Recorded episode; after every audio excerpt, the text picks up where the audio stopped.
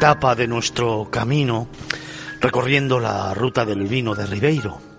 Acuérdate, ayer comenzaba una historia, una historia que tuvo su punto de partida a las nueve de la mañana y que hoy recuperamos de nuevo desde la sala de actos del Consejo Regulador de la denominación de origen protegida a Ribeiro. Es nuestra segunda etapa. Fíjate, esta mañana, con un día poquito plomizo, con el convento de Santo Domingo que vemos en los ventanales de esta tercera planta de este edificio que está en el corazón de Rivadavia, en el corazón de Ribeiro. Comenzamos, como te digo, una segunda etapa de nuestro camino en el que vamos a descubrir algunos de los aspectos también hoy relativos referentes y por supuesto relevantes de todo lo que tiene que ver con este maravilloso producto turístico, con esta con esta aventura, con esta iniciativa, que es la ruta del vino de Ribeiro, que hemos comenzado en una tierra en la provincia de Ourense, con el ánimo de volver a sentir, a emocionarnos y fundamentalmente a vivir experiencias únicas como ya lo hicimos ayer. Y es que cuando venía hacia estos estudios que hemos dispuesto aquí en la tercera planta, como te digo, del Consejo Regulador de la Denominación de Origen Protegida de Ribeiro, en el corazón de Rivadavia, cuando venía hacia acá, caminando, despacio, tranquilo, todavía en la cabeza tenía los efluvios de ayer. Ayer fue un día intenso, fue un día en el que por la mañana estuvimos hablando con personas, con mucha gente que nos fue acercando a la idiosincrasia y a la realidad de un territorio que a pesar de conocerlo bien, fíjate, me sigue sorprendiendo. A pesar de haberlo vivido en muchas ocasiones y haber contado muchas cosas sobre él en años pasados, en otros medios de comunicación, en otras facetas y momentos de mi vida, ayer volvió a sorprenderme. Y por eso, esta mañana en este editorial, me gustaría romper con las normas, romper con lo políticamente correcto y referirme en estos próximos minutos a las sensaciones, emociones y experiencias que ayer forjaron un poquito más de mi vida.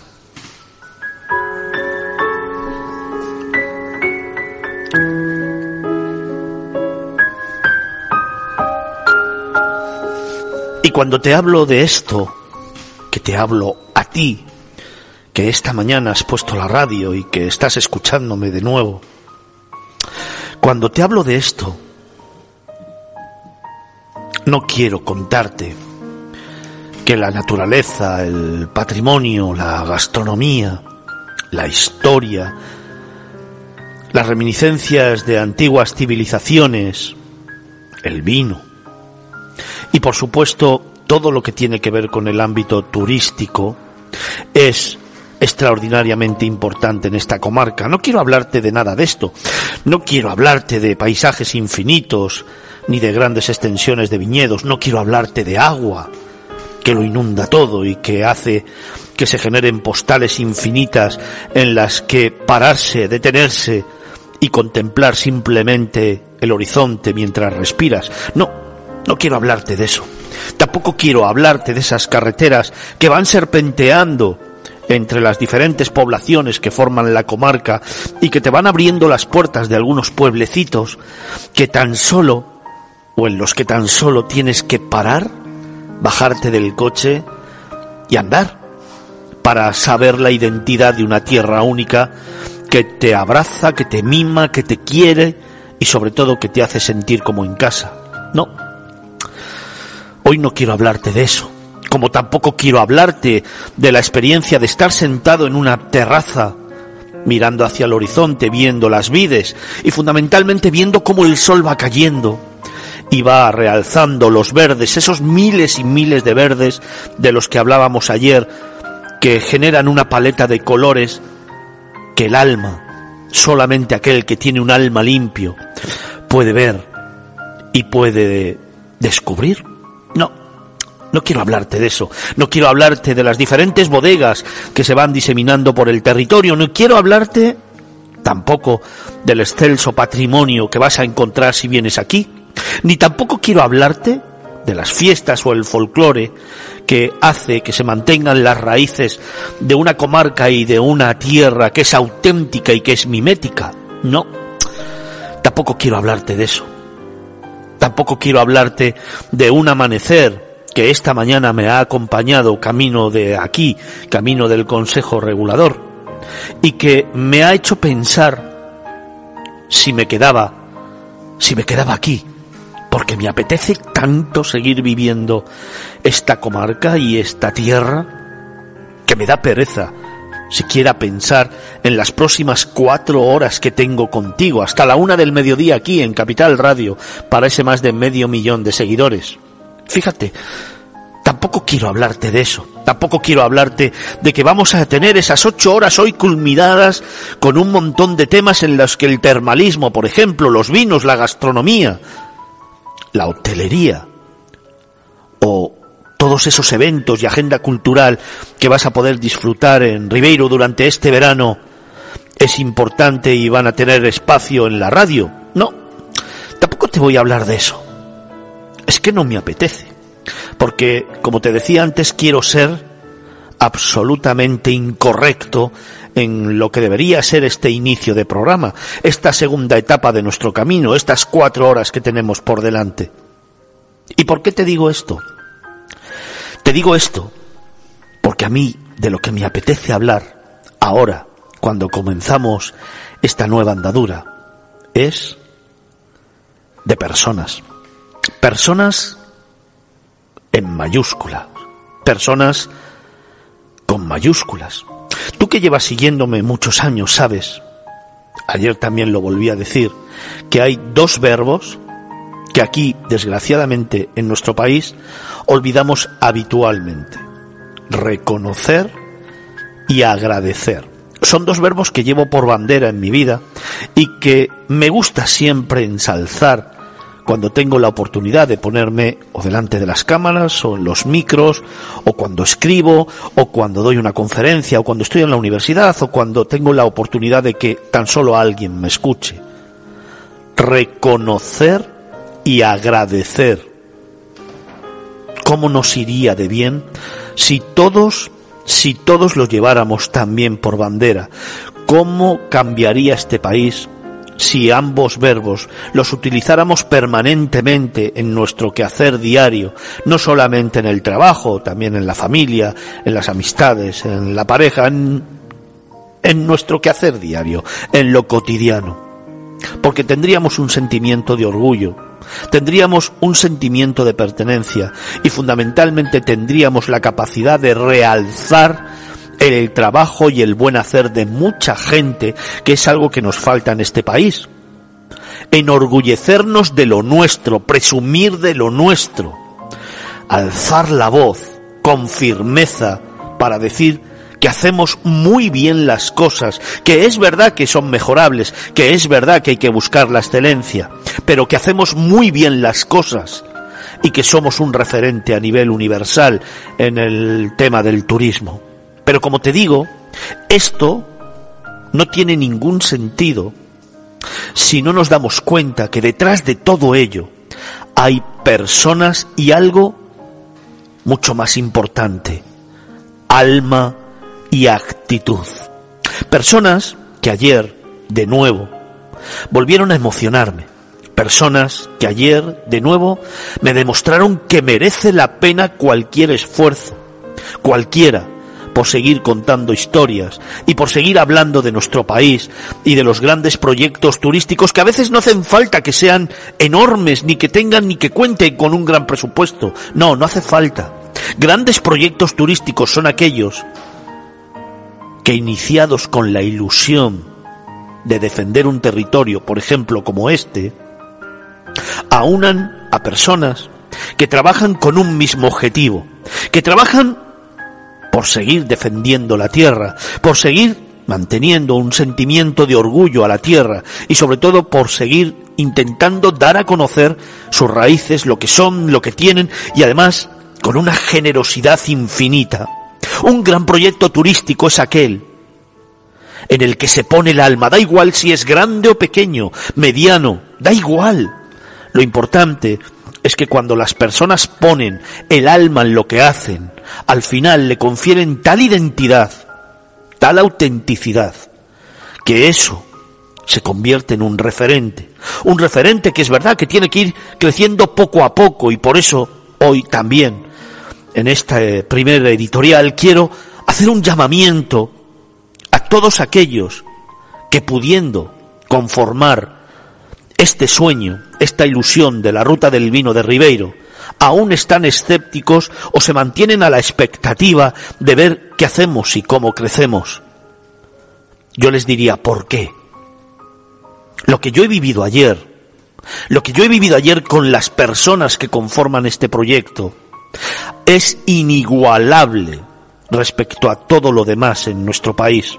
Es un sentimiento de orgullo tal que yo me llevo para Madrid esta tarde, que a mí me gustaría formar parte de él de forma intrínseca, me gustaría ser parte de él desde ya mismo, me gustaría ser un socio importante de este proyecto. Yo como Fernando Balmaseda, sí, yo. Porque fue tal el cariño, tal el trabajo, tal el orgullo, la pasión y desde luego la implicación que vi en las personas, personas, ¿eh? Personas, que detrás de ellas hay instituciones y empresas, pero personas que forman este proyecto, que me encantaría esta mañana hacer un gran llamamiento a todos aquellos que debéis estar, porque bien digo, debéis estar en esta ruta del vino de Ribeiro, porque solamente con vuestro apoyo, con vuestra implicación y con vuestro trabajo seréis capaces de que este proyecto siga sumando y creciendo, convirtiéndose en un gran referente que no tengo la menor duda de que así será en nuestro país. Pero para ser eso, para tener ese sentimiento de orgullo hay que estar desde el principio, no vale consumarse con el éxito o al éxito, vale aportar el granito de arena desde el primer momento para construir, para hacer, para sentirse partícipe y tener ese sentimiento de orgullo que ayer aquí durante muchísimo tiempo pudimos vivir con cada uno de los intervinientes que tuvimos en estos estudios. Mi llamamiento a la generosidad, a la implicación y fundamentalmente a la actitud, una actitud que tras la pandemia y tras el tiempo que hemos vivido es absolutamente necesaria poner en valor, porque en España lo tenemos y lo hemos demostrado, que esa actitud siempre está por encima de todo, por lo tanto, déjate de remilgos, déjate de dudas, déjate de noes, y convierte tu día a día en síes. Síes para construir, síes para formar parte, síes para enorgullecerte de todo un trabajo de un grupo de personas que está a los que venimos de fuera, cautivándonos, queriéndonos, abrazándonos y convenciéndonos después, en mi caso, de 35 años de contar historias, de que esta, de que este relato merece la pena, un relato en el que hay protagonistas, y por eso te decía esta mañana que voy a romper todos los moldes. Protagonistas, como por ejemplo Juan Manuel Casares, el presidente de la ruta, que con su diálogo y su conversación nos hace aprender cada día del vino, de la tierra y de un proyecto líder. Ganador, seguro, ganador. Personas como por ejemplo Sonia Couso, que nos ha estado ayudando y acompañando durante todo este tiempo siempre con una sonrisa y con un trabajo espectacular que ha hecho que hoy podamos emitir este segundo programa y sigamos nuestro itinerario contando más historias. O por ejemplo, personas como Rodrigo, como Francisco o como Abelino, los alcaldes de Arnoya, Leiro y Castrelo que abrieron ayer abrieron este programa hablando de sentimientos de orgullo, de pasión y de pertenencia. Qué bonito, qué bonito escuchar a alcaldes que en lugar de luchar, que en lugar de enfrentarse, que en lugar de hablar de sí mismos, pusieron sobre la mesa toda la generosidad como personas y como representantes públicos, toda su generosidad en la colaboración, en el trabajo y en la defensa de este proyecto, la ruta del vino de Ribeiro. Qué bonito fue escuchar a Fernando, a José Manuel o a Ricardo, los alcaldes de San Amaro, de Cenlie o de Toen, Toen, que nos, también nos contaron algunas de las anécdotas, espacios y recursos turísticos que cuenta o que están en, en Ribeiro y que se aunan para generar experiencias, momentos e instantes, esos que nos gusta contar aquí en Miradas Viajeras. Qué bonito fue escuchar a Íñigo, que nos habló de las grandes posibilidades turísticas y deportivas que se pueden vivir aquí en Ribeiro. O por ejemplo a Rebeca, ¡Wow! ¿Cómo lo pasé con ella? Contándonos esas nuevas iniciativas y formas de entender el turismo desde la sostenibilidad, pero también desde el alma. Productos turísticos que te van envolviendo, que te van mimando y que te hacen que sientas una experiencia única aquí en esta comarca. O Aurora, que nos habló del camino de Santiago y de...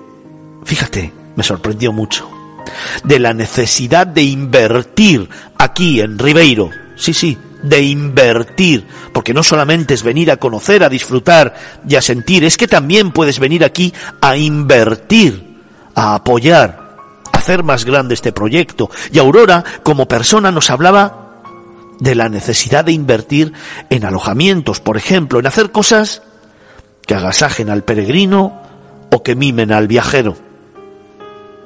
Ayer nos hablaron de melancolía, nos hablaron de pertenencia a la tierra, nos hablaron de orgullo, nos hablaron de pasión, nos hablaron de mimo, nos hablaron nos hablaron todos ellos con una sonrisa, con una sonrisa que a mí me cautivó desde el primer segundo y que hoy estoy convencido que va a continuar porque tan solo hay que salir a la calle, como lo hicimos ayer, tan solo hay que ir a alguno de los proyectos que forman parte de la ruta, tan solo hay que compartir tiempo con personas para que te entreguen su alma aquí en Ribeiro y para que tú te des cuenta que eres muy pequeño ante tanta grandeza que no es necesario pertenecer a un grandísimo proyecto turístico con cientos de millones de euros detrás, que la grandeza no está en eso, que la grandeza está en subirte a una terraza,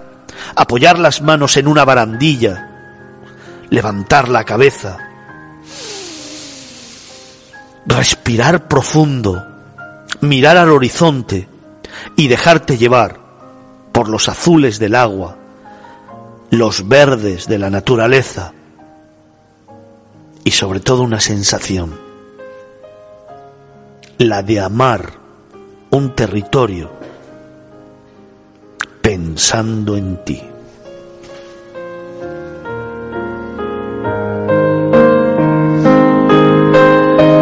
La mirada de Fernando Balmaseda. Miradas viajeras, Capital Radio.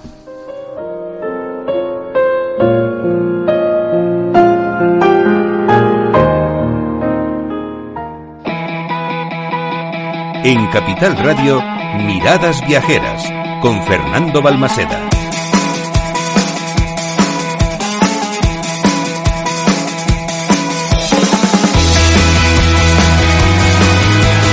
Muy buenos días.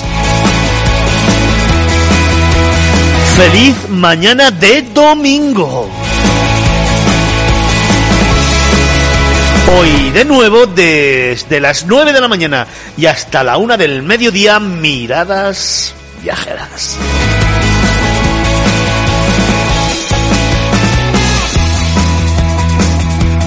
¿Cómo mola estar el domingo aquí por la mañana haciendo radio? Ya se me hacía a mí raro, ¿eh? Esto de los domingos estar en directo, ya se me hacía raro el no poder estar. Bueno, pues hoy volvemos a tener cuatro horas por delante desde la sala de actos del Consejo Regulador de la Denominación de Origen Protegida Ribeiro con la colaboración de la Junta y Jacobeo 2122.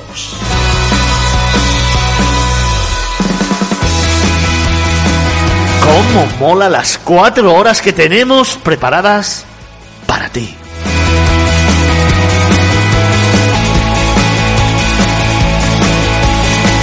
Cuatro horas intensas, cuatro horas de grandes contenidos, cuatro horas de personas y para personas, cuatro horas en las que vamos a intentar volver a enamorarte, pero sobre todo contarte historias, narrarte relatos y ponerte los pelos de punta. Ya me contarás después si lo hemos conseguido.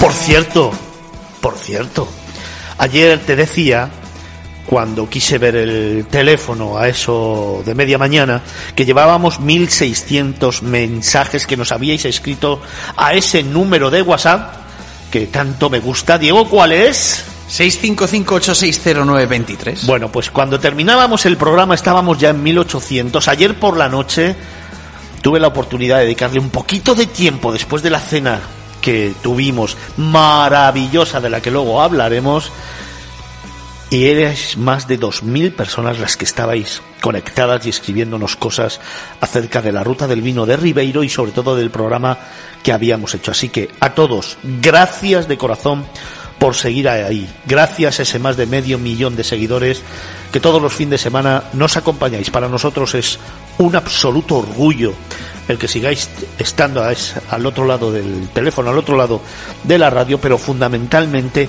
es un motivo de absoluta exigencia para buscar la excelencia y hacer mejor las cosas. Así que gracias de corazón, gracias por hacer cada día más grande este programa, pero sobre todo por hacer cada día más grande el trabajo de un equipazo que me sigue allá donde voy y que son los verdaderos artífices de que esto suene así, de que este programa sea lo que es y sobre todo de que Miradas Viajeras siga siendo el líder en la radio, en el turismo, en España. Gracias de corazón a todos por estar ahí.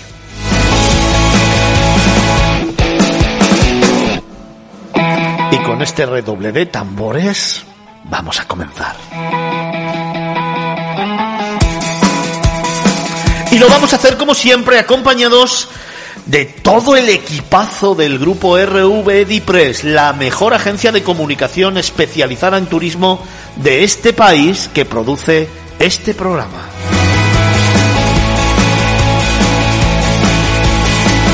En las redes sociales y marketing digital, José Baciero. A los Miki Mandos, Miki Garay y en Madrid, en nuestros estudios centrales, en la calle Almagro 46, otro pedazo de crack. Jorge Zumeta, que ya sabes que te quiero, amigo.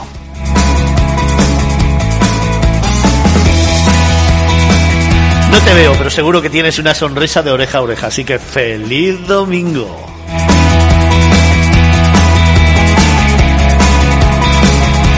Que sepas que Miki se te está poniendo celoso, que tiene una sonrisilla aquí, que no veas tú cómo está.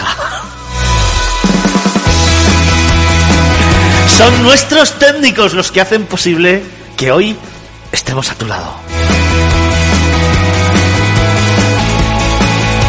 Y también un fortísimo abrazo a todos nuestros tertulianos que soy consciente que ayer estuvieron escuchándonos, que hoy también van a estar ahí y que siempre nos acompañan en nuestro camino. A saber, Felipe Alonso, el profe.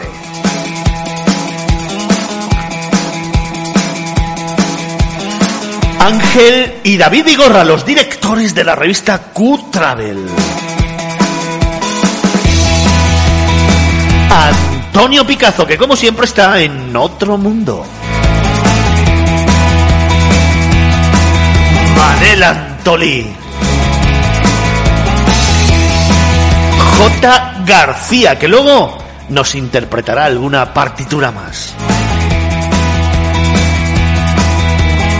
Paloma Arín, que siempre está ahí con nosotros y a la que le mandamos desde aquí un fuerte beso. Y aquí, desde la sala de actos del Consejo Regulador de la Denominación de Origen Protegida Ribeiro, me acompañan hoy Diego Ruiz, buenos días. Buenos días, Fernando, ¿cómo estás? Pues muy bien, ¿y tú? Estupendo, en el mejor sitio posible, eh, en Ribeiro. ¿Qué, te voy a decir? Nada, una maravilla. Eh, segundo día de miradas viajeras en el corazón de Ribeiro, en Rivadavia, con eh, un sinfín de temas que contar, porque ayer cuatro horas nos dio para mucho, pero en realidad es para poco, porque ya veremos todo lo que nos, se nos ha quedado fuera eh, del tintero. Hoy vamos a hablar de gastronomía, hoy vamos a hablar también de termalismo, hoy vamos a hablar eh, de fiestas, que hay muchas y muy interesantes. Vamos a hablar también, evidentemente, de vino, ¿eh? porque Ribeiro es tierra de vino, pero, como dijimos ayer, el Ribeiro y la ruta del vino eh, de Ribeiro es mucho más que vino, y hoy lo vamos a seguir descubriendo.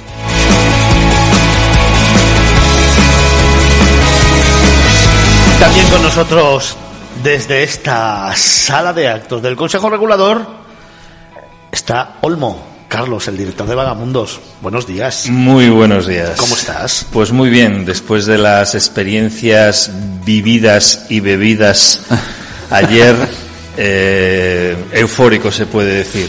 Yo creo que ayer, eh, por ejemplo, cuando nos descorcharon esa botella de Ribeiro Tinto, probablemente muchos de nuestros oyentes no gallegos eh, no conozcan los tintos del Ribeiro, eh, pero son algo muy especial y de hecho ya el propio nombre del que tomamos, Alem da Historia, más allá de la historia, eh, no sé, me sonaba un poco como, como a relato de ciencia ficción, yo que soy muy, muy aficionado a la ciencia ficción, eh, pero, pero no, no, estábamos allí pisando unos viñedos centenarios en un pazo absolutamente maravilloso y en un entorno que, tenía bastante, desde luego, de, de- de magia. Y espero que hoy lo podamos contar y describir en detalle para que nuestros oyentes se trasladen con nosotros a la ruta del vino del Ribeiro.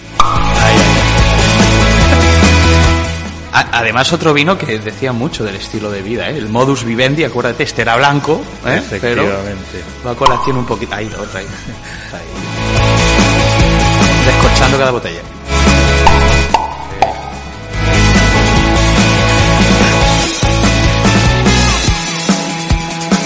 Pues a las nueve y media de la mañana ya estamos descorchando esas botellas que tenemos aquí encima de la mesa que nos han traído y que nos están poniendo ya en situación. Hoy, cuatro horas por delante, hasta la una del mediodía, vamos a seguir hablando de Ribeiro, vamos a seguir hablando de la ruta del vino, vamos a seguir hablando de un lugar al que tienes que venir sin lugar a dudas y de un lugar que tienes que agendar para tu próxima escapada para tus próximas vacaciones, para venir en familia, para venir con tu pareja, para venir con niños, para venir con nuestros mayores, para venir con amigos. Si es que la ruta del vino de Ribeiro lo tiene absolutamente todo. Y ayer lo constatamos. Si algunos ya la conocíamos y la habíamos vivido en alguna ocasión, ayer nos volvió a sorprender. Por eso te digo que es un lugar para disfrutar los 365 días, un lugar de luz y como decía Carlos,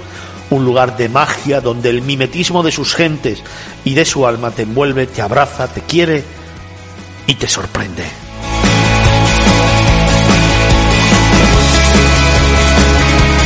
Así que abrimos también ya canales de participación en este domingo para que todos vosotros, los que os habéis levantado prontito, que sé que hay muchos que esta mañana ya algunos me habéis mandado mensajitos diciendo que estabais deseando ya escuchar esta segunda parte del programa, como sé que hay muchos de ellos, abrimos los canales de participación para que estéis en contacto con nosotros y nos contéis todo lo que necesitáis, queréis, si queréis criticarnos, hacerlo, ¿eh? por supuesto. Pero también si queréis alabarnos, pues, no- pues nos gusta, nos da un poquito de ánimo. Si queréis proponernos cosas, preguntarnos también, que hoy vamos a tener a muchos protagonistas. Bueno, si queréis estar en contacto con nosotros, mandarnos un mail a... Miradasviajeras arroba capitalradio.es Estamos en Facebook. facebook.com barra miradasviajeras y facebook.com barra capitalradio. También estamos, como siempre, en Twitter, La del pajarito arroba miradasviajeras y arroba capitalradio en Instagram. Muy fácil, miradas viajeras, guion bajo. Y siempre con ese número de WhatsApp que tanto nos mola. 655-8609-23.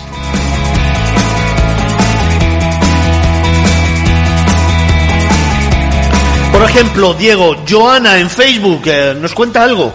Sí, dice, menuda experiencia la de ayer en Miradas. No conozco el Ribeiro y me encantó todo lo que contasteis. Eh, ya estoy viendo opciones para ir con mi pareja este verano a conocer la zona. No me pierdo el próximo programa. Así que esperemos que Joana nos esté escuchando.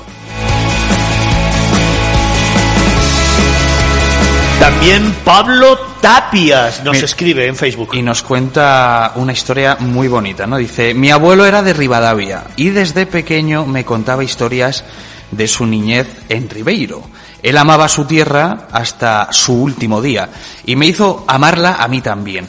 Como decís, Ribeiro es mucho más que vino, es una manera de vivir y así lo creía mi abuelo. Gracias por el programa.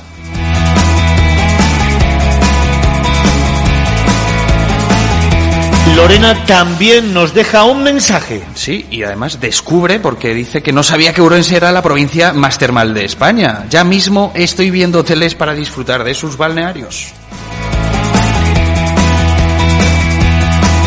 Y José también en Twitter nos cuenta algo. Sí, dice que una vez más, en Miradas Viajeras nos lleváis a destinos mágicos. Galicia merece la pena, sea cual sea el destino.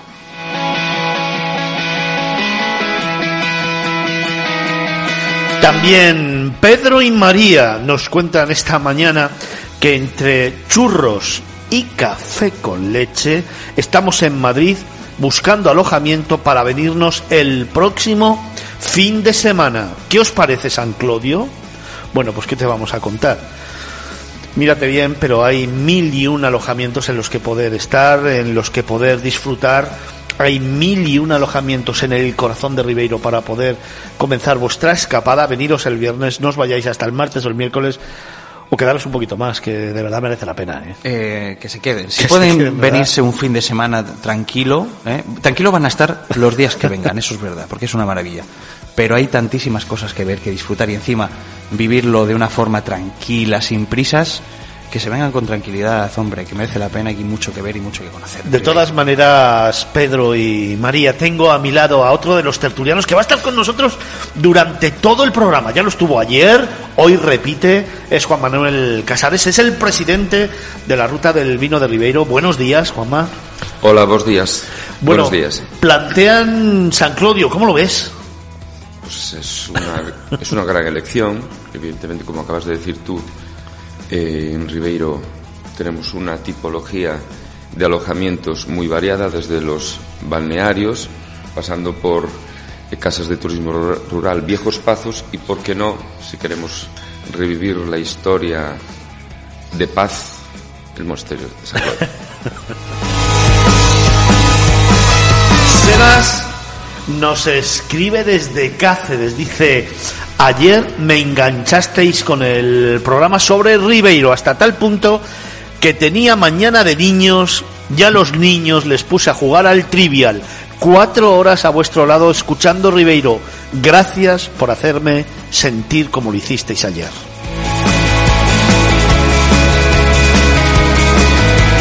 María y Sonia nos dicen Qué bueno el vino de Ribeiro. Tuvimos la oportunidad de conocerlo hace un año en una escapada que hicimos justo cuando terminamos el último curso de bachillerato y este año volvemos a repetir, porque ahora ya somos mayores de edad y podremos disfrutar de una cata mirando el horizonte. Gracias por hacernos sentir todos los sábados.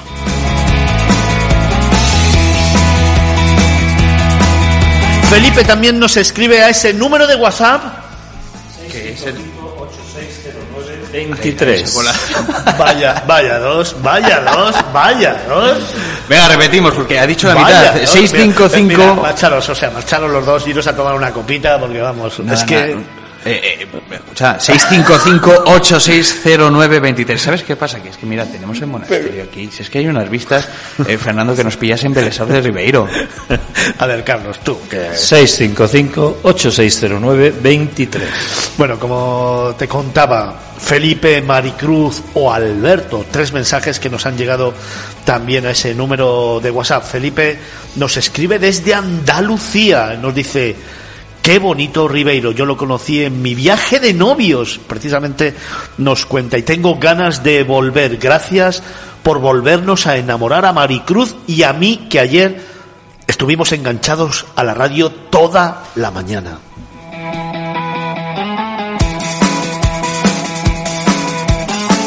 Guiomar nos escribe y nos deja un mensajito desde Barcelona.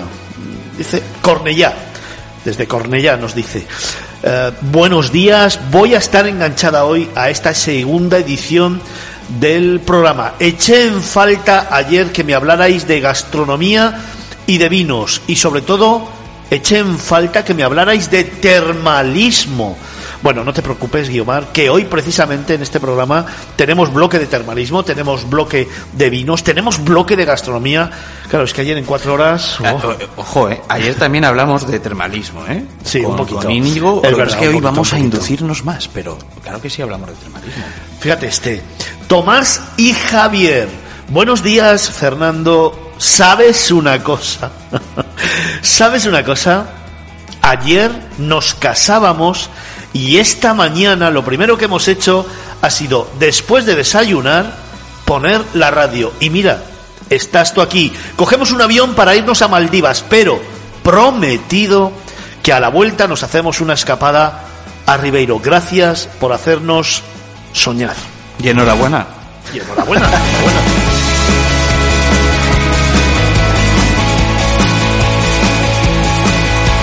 Lola también nos escribe desde Almería y nos dice que la experiencia más bonita que ha tenido en su vida ha sido recorrer las diferentes rutas del vino que vertebran España. No conozco Ribeiro, pero después de las cuatro horas de ayer, te prometo que voy a Ribeiro porque ayer ya a mí me hicisteis formar parte de este proyecto. Gracias.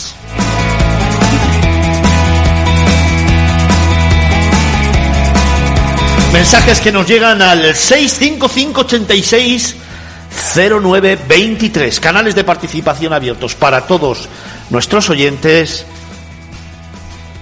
Y puerta abierta para descubrir de nuevo la ruta del vino de Ribeiro. Comenzamos.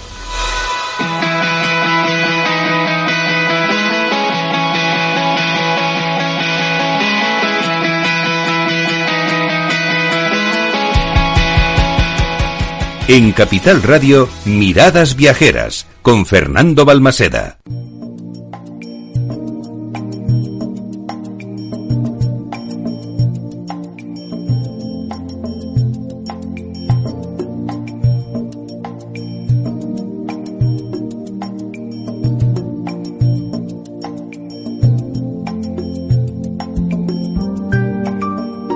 Y al son de estos acordes que, como siempre sabes, son los que dan inicio a los viajes de nuestros tertulianos y además recibiendo de manera frenética todos los mensajes que nos están llegando. Os habéis picado, ¿eh?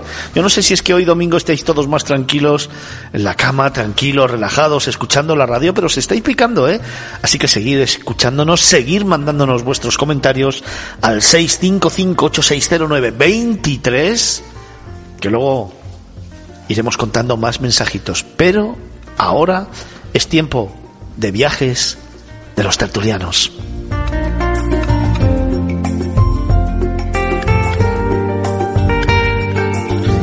Diego, ¿dónde nos llevas? Pues eh, os llevo al Ribeiro.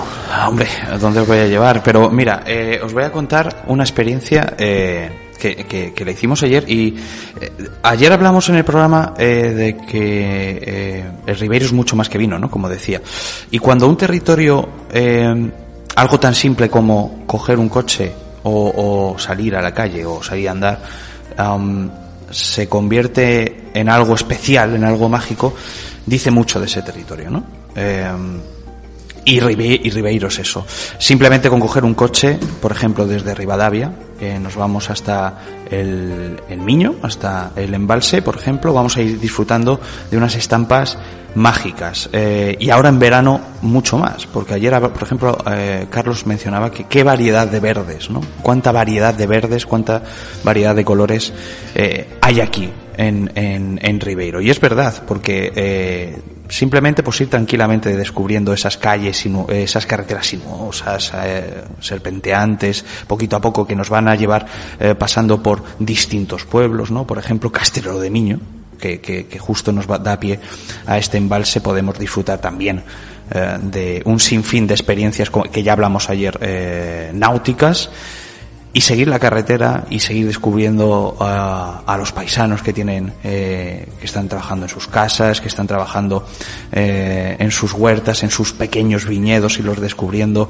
eh, ir poquito a poco deleitándote de la fotografía que te ofrece eh, Ribeiro, que es, que es maravillosa, ¿no? Simplemente ver el embalse como lo vimos ayer con una luz clara, con ese azul que contrastaba con el verde de las laderas, con el verde de los, eh, de los viñedos eh, que acompañan al río Miño. 3.000 hectáreas de viñedo tiene la ruta del vino de Ribeiro Simplemente eso ya es un regalo, pero es que además puedes ir eh, descubriendo, eh, si te gusta el vino, bodegas de distintos tamaños, eh, Cunqueiro, eh, por ejemplo, o eh, eh, Ramón do Casar, donde estuvimos a, ayer, que con unas vistas también espectaculares, ¿no? Y donde vamos a descubrir ya no el skyline de una ciudad grande, sino un skyline románico, donde destacan pues eh, esas iglesias, esas ermitas de los pueblecitos que nos van eh, deleitando y nos van diciendo dónde vamos a encontrar nuestra próxima parada, ¿no?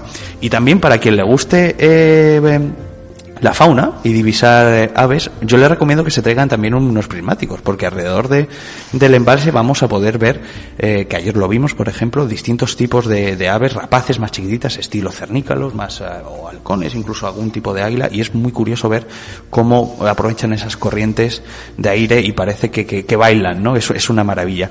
En fin, eh, Ribeiro te regala esto, simplemente coger el coche, disfrutar de un paseo tranquilo, sin prisas, como decíamos, vamos, a descubrir estos pueblecitos, vamos a descubrir estas bodegas, vamos a descubrir pazos eh, centenarios y vamos a descubrir también eh, monasterios como el de San Claudio, que es eh, un regalo para la vista. Así que mi fotografía de, de, hoy, de domingo, os la dejo pegadito al embalse, al río Miño, a mi izquierda y a mi derecha, con unos viñedos maravillosos, eso sí, ¿eh? de castes, de treixadura, de lo que se trabaja aquí, de la uva autóctona, treixadura, godello ¿eh? y también albariño, así que ahí me quedo yo con una, con una botita de Ribeiro y, y ahora vuelvo, ¿eh, Fernando?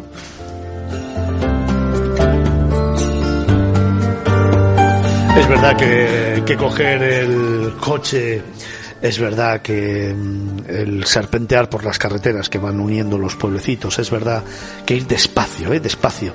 Y os recomiendo con las ventanillas bajadas para ir oyendo el sonido del silencio y oliendo los diferentes eh, aromas que va dejando esta tierra que son maravillosos. Despacio, muy despacio, kilómetro a kilómetro, descubriendo a derecha e izquierda, al frente siempre también, y postales infinitas como las que nos estaba contando ahora también Diego, ¿no? Ayer tuvimos la oportunidad de hacerlo por la tarde uh -huh. y es un momento de absoluta melancolía, de absoluto recuerdo, de absoluto de saluto. Fíjate que a, además a última hora, ¿eh? cuando ya se estaba eh, de vuelta, se está bajando el sol, eh, además las aguas del río Miño es Fíjate, que brillaban de una forma muy especial. ¿eh? Te, voy a, te voy a dar un, una, un, un secreto. Ayer, cuando estábamos en esa bodega Ramón do Casar, uh -huh. subimos a la terraza y apoyé las manos en la barandilla de cristal recordé unas palabras que había dicho por la mañana.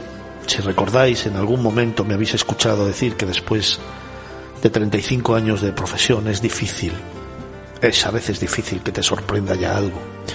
Y ayer me sorprendió de nuevo y volví a equivocarme una vez más en mis planteamientos. Ayer me volvió a sorprender Ribeiro, ayer me volvió a sorprender lo que vi. Ayer me quedé estasiado ante tantísima belleza y ante una imagen que os digo como secreto, fotografié y la llevo en el móvil. La he puesto como salvapantallas del móvil para recordar en todo momento el instante y el momento que vivimos ayer por la tarde en esa bodega Ramón Ducasar. Después de una conversación íntima, muy íntima, con tres personas, con Ramón, con Telvino y con Javier, hablando de su padre, Ramón do Casar, y de la historia de esa bodega. Yo hice un instante, me aparté solamente del grupo un instante, apoyé las manos y dejé volar mi imaginación, mis sentimientos, mi alma, me llevó bastante lejos de allí, pero sin embargo me quedó cautivado para siempre con, con esa imagen que, repito, llevo en el móvil, que acabo de poner como salvapantallas y que permanecerá mucho, mucho, mucho tiempo en el, en el recuerdo.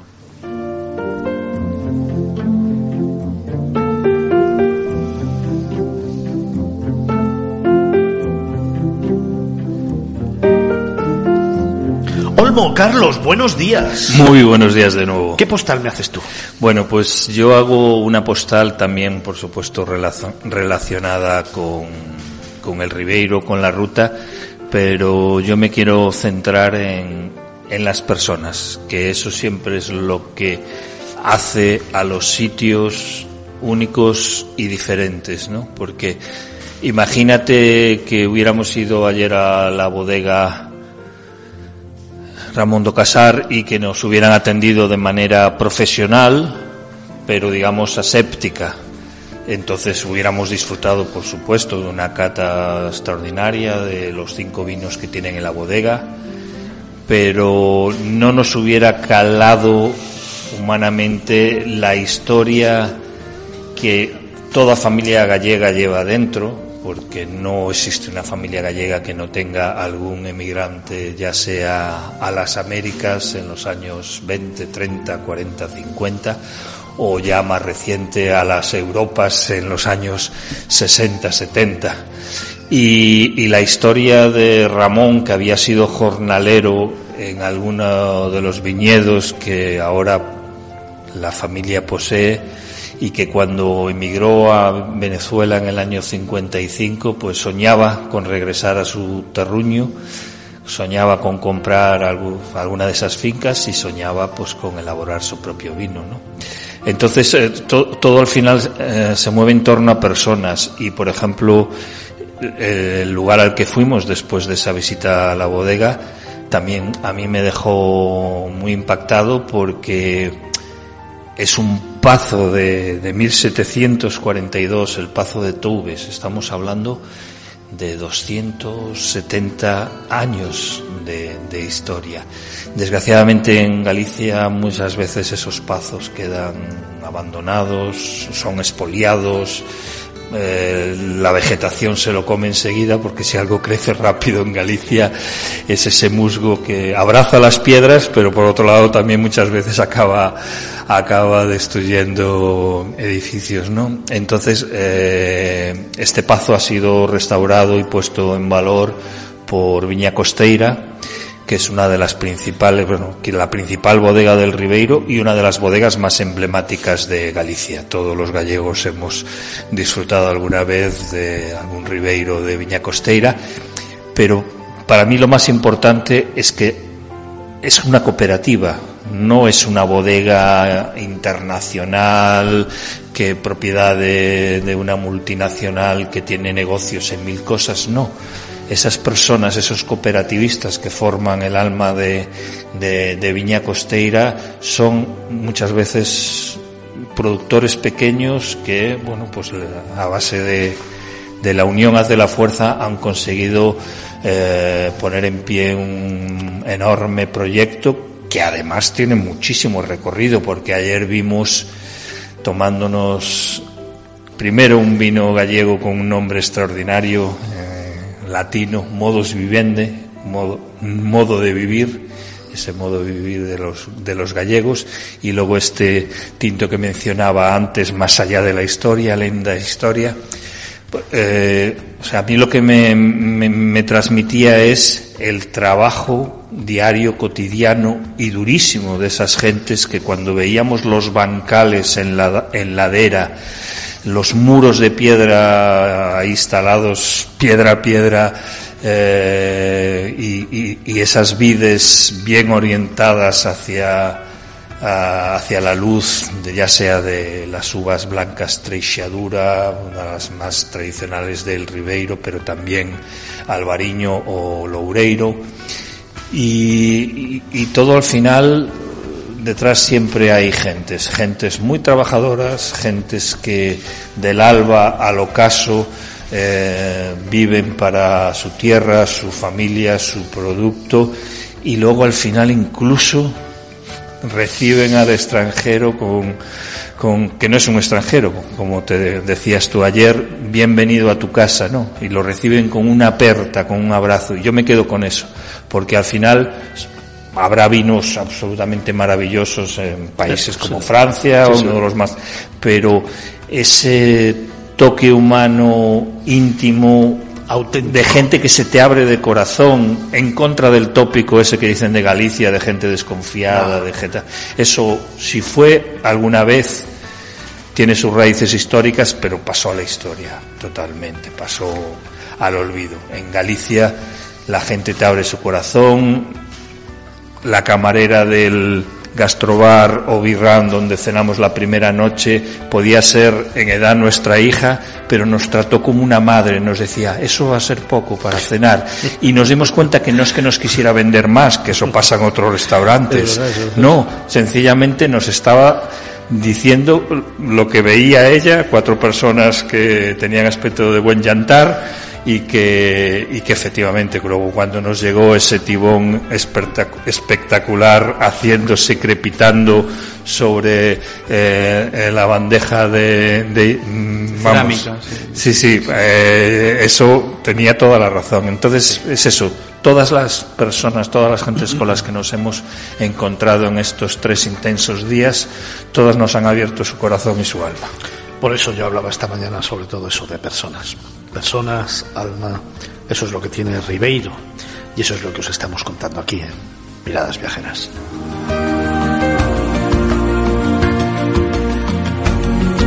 Nos vamos acercando a las 10 de la mañana, primera hora de programa en la que, sin embargo, no quiero dejar de terminar con otro de nuestros tertulianos, porque así ya lo entiendo y así ya lo queremos. Es Juan Manuel Casares, es el presidente de la Ruta del Vino de Ribeiro y del Consejo Regulador, al que le voy a pedir, claro, también su postal, esa postal de los viajes de los tertulianos. Bueno, yo casi me vas a permitir que mi postal sea, eh, no sea una foto, sea el texto de una postal, como la etiqueta que vimos ayer de Ramón Casar y el texto pues podría decir algo así como gracias equipo de miradas viajeras ¿por qué? no solamente por estar aquí sino porque mm, ayer eh, por la tarde recorriendo Ribeiro con vosotros eh, y sobre todo ahora escuchando cómo habéis captado lo bien que habéis captado la esencia de Ribeiro me habéis recordado dos cosas una estoy donde debo estar Dos, estoy donde quiero estar. Gracias.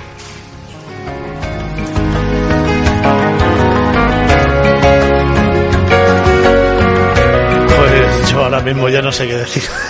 Bueno, muy bien, muy bien. Yo ahora mismo no sé qué decir porque tengo los pelos de punta, no es por nada.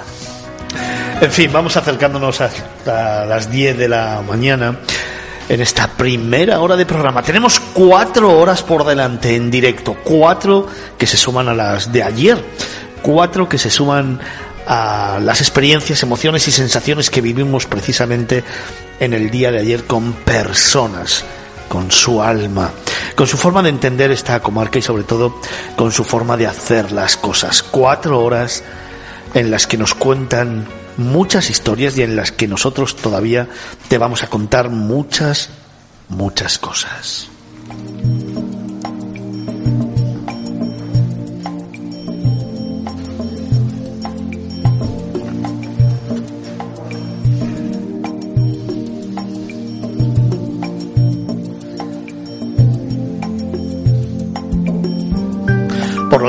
es momento, si te apetece, de seguirnos. Te vamos a contar una historia.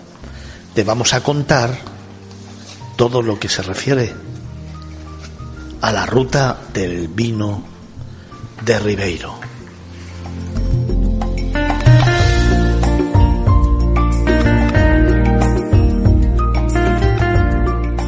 Miradas viajeras en Capital Radio.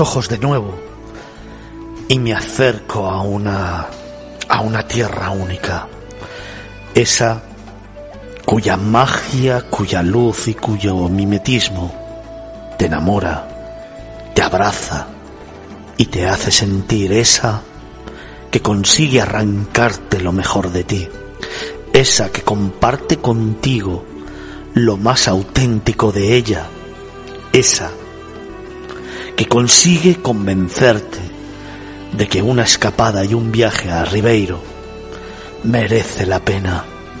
Es esa tierra que ayer, y después de tantas veces de haberla visto, de haberla compartido y de haberla contado ayer, me volvió a emocionar. Me volvió a generar esa sensación de no querer marcharme, de que el tiempo se me hacía muy corto esa que una vez más me hace que cuando ayer cerré los ojos volviera a pensar en ti y volviera sobre todo a enamorarme de un lugar, de ese lugar tan especial que se llama Ribeiro.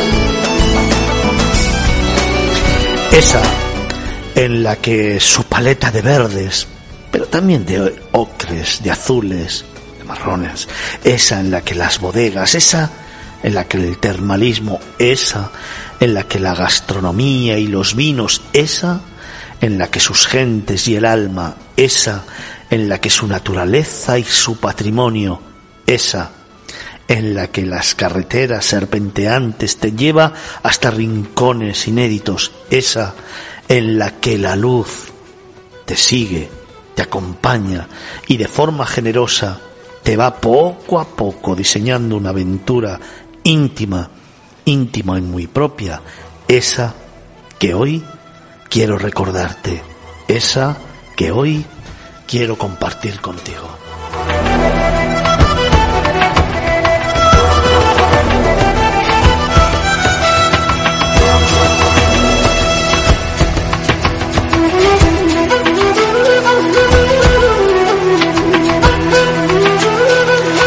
Que se encuentra en Galicia, en Ourense, y ofrece espectaculares paisajes formados por bosques de robles, castaños y pinos, cañones fluviales y extensiones de viñedos por las que pasear, una tierra bañada por el Padre Miño y sus afluentes que han moldeado poco a poco su orografía, tierra de castros donde los romanos trajeron el águila, pero también los sarmientos y los sentimientos.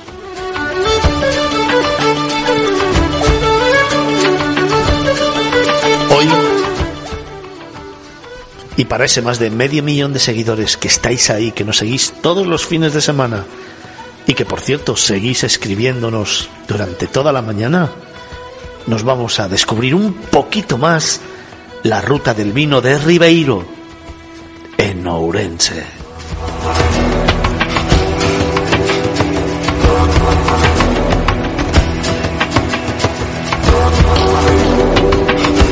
Y es que a veces recorremos mil kilómetros para buscar lo que tenemos al lado de casa.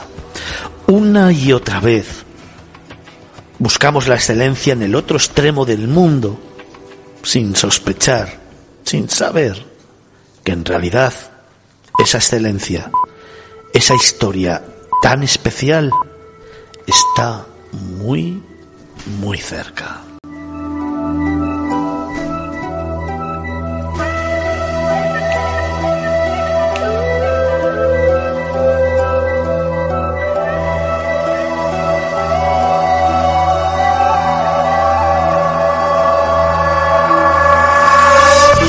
La comarca de Orribeiro, la más occidental de Urense, es una tierra de bosques, tierra de cultivo, ríos e inmensos bolos de, de granito que afloran de las entrañas de la tierra como huevos prehistóricos, un paisaje de aldeas y villas milenarias, de pequeñas iglesias y grandes monasterios, de castros y de viñedos.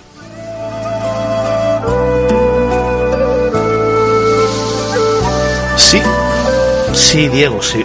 Sobre todo de viñedos. Aquí en el corazón de Galicia, el vino se lleva en los genes. Las vides no hunden sus raíces en la tierra, las hunden en el tiempo. No en vano, en estas tierras se elabora uno de los vinos con más solera del mundo, cuyos primeros testimonios se remontan, Diego, a la época romana. Sí. Para conocer y vivir toda la esencia de esta tierra surge la figura de la Ruta del Vino de Ribeiro, una propuesta de recorrido turístico organizada por una agrupación de municipios, bodegas, hoteles y casas rurales, enotecas, restaurantes, empresas de turismo y deporte, establecimientos termales y gastrobares que han unido esfuerzos para ofrecer al visitante una experiencia total.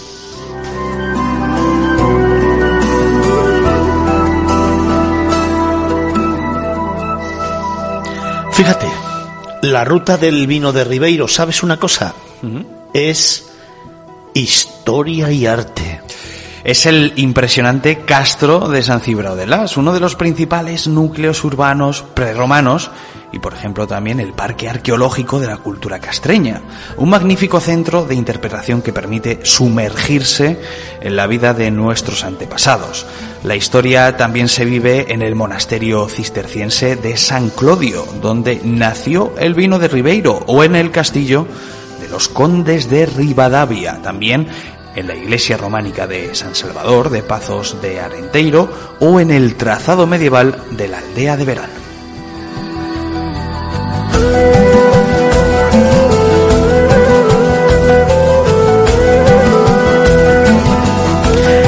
Del vino de Ribeiro es también cultura y deporte. Es el Museo Etnológico también de Rivadavia, los paseos por el barrio judío, uno de los más importantes de España, la Festa da Historia, la Mostra Internacional de Teatro, la Feria do Viño de Ribeiro, los paseos en ecocatamarán, kayak o vela del complejo náutico deportivo de Castrelo do Miño. Es enoturismo y gastronomía. con visitas a vinotecas, cooperativas y bodegas familiares donde el visitante puede conocer la figura del colleteiro descubrir cómo se elabora el vino y catar los más interesantes caldos y también son los restaurantes donde maridar la exquisita cocina local tanto la tradicional como de vanguardia con los vinos de la tierra.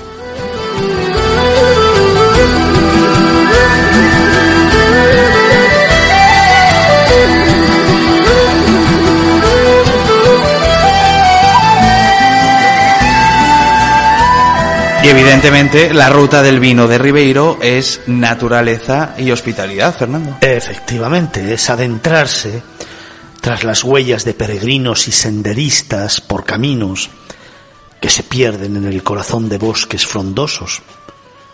Asombrarse ante monumentos naturales tan impresionantes como el gigantesco bolo de granito de Penacorneira. Es disfrutar del descanso en casas rurales y pazos centenarios, pero también en establecimientos hoteleros diversos, íntimos y mágicos.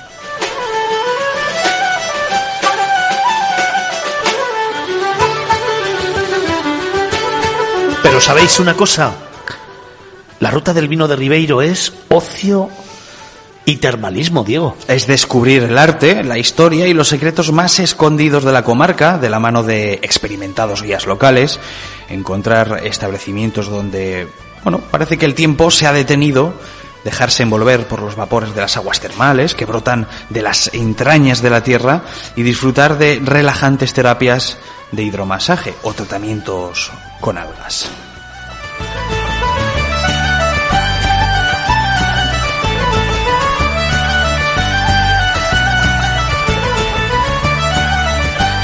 Pues efectivamente, la ruta del vino de Ribeiro es mucho más. Pocos destinos engloban tanta diversidad. Pocos lugares pueden brindar tal variedad de actividades actas para los paladares más variados y para los más exquisitos también. Una propuesta integral que convierte a esta comarca en una de las opciones turísticas más completas e interesantes de Galicia, en una propuesta que debes de conocer y que debes compartir. Esa propuesta que para ese más de medio millón de seguidores que tenemos tiene que estar agendada para tu próxima escapada, para tu próximo viaje, para tus próximas vacaciones. No importa el tiempo, cuándo y cómo. No importa, claro que no, que no sea ahora. No importa que sea en verano, en invierno, en primavera o en otoño, da igual porque como te vengo contando, la ruta del vino de Ribeiro son 365 historias, una por cada día del año. Son 365 formas de entender la vida, una por cada día. Son 365 maneras de sentir una historia de la que tú vas a ser el gran protagonista. Son 365 ideas para compartir en familia, con los más pequeños de la casa, en pareja, con amigos o con nuestros mayores. Son 365 formas, en definitiva, de entender la vida y de vivirla plenamente.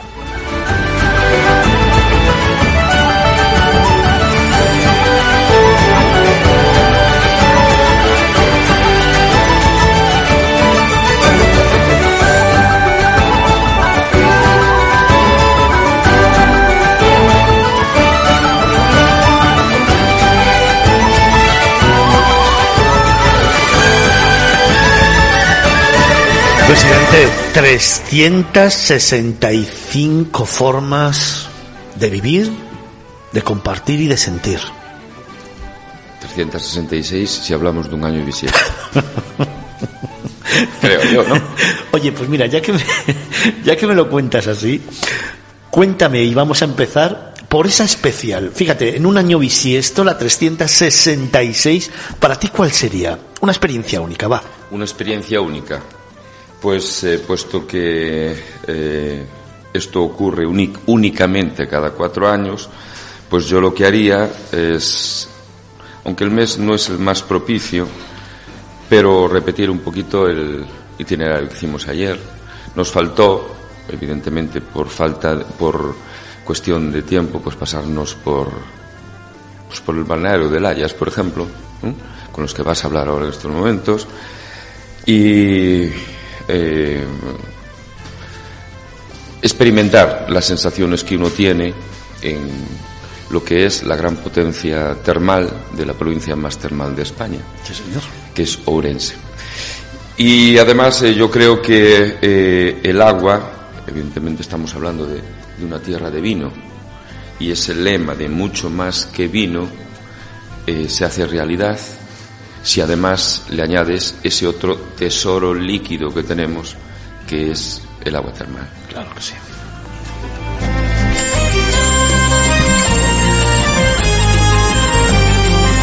Estamos hablando con Juan Manuel Casares, es el presidente de la Ruta del Vino de Ribeiro y presidente del Consejo Regulador, al que a mí me gustaría hacerle un llamamiento, porque ayer se nos quedó ahí un poquito colgado estaba dándole vueltas y vueltas y vueltas ayer buscando un lema, buscando un claim, buscando una forma que resumiera que Ribeiro es muy tuyo y está muy cerca.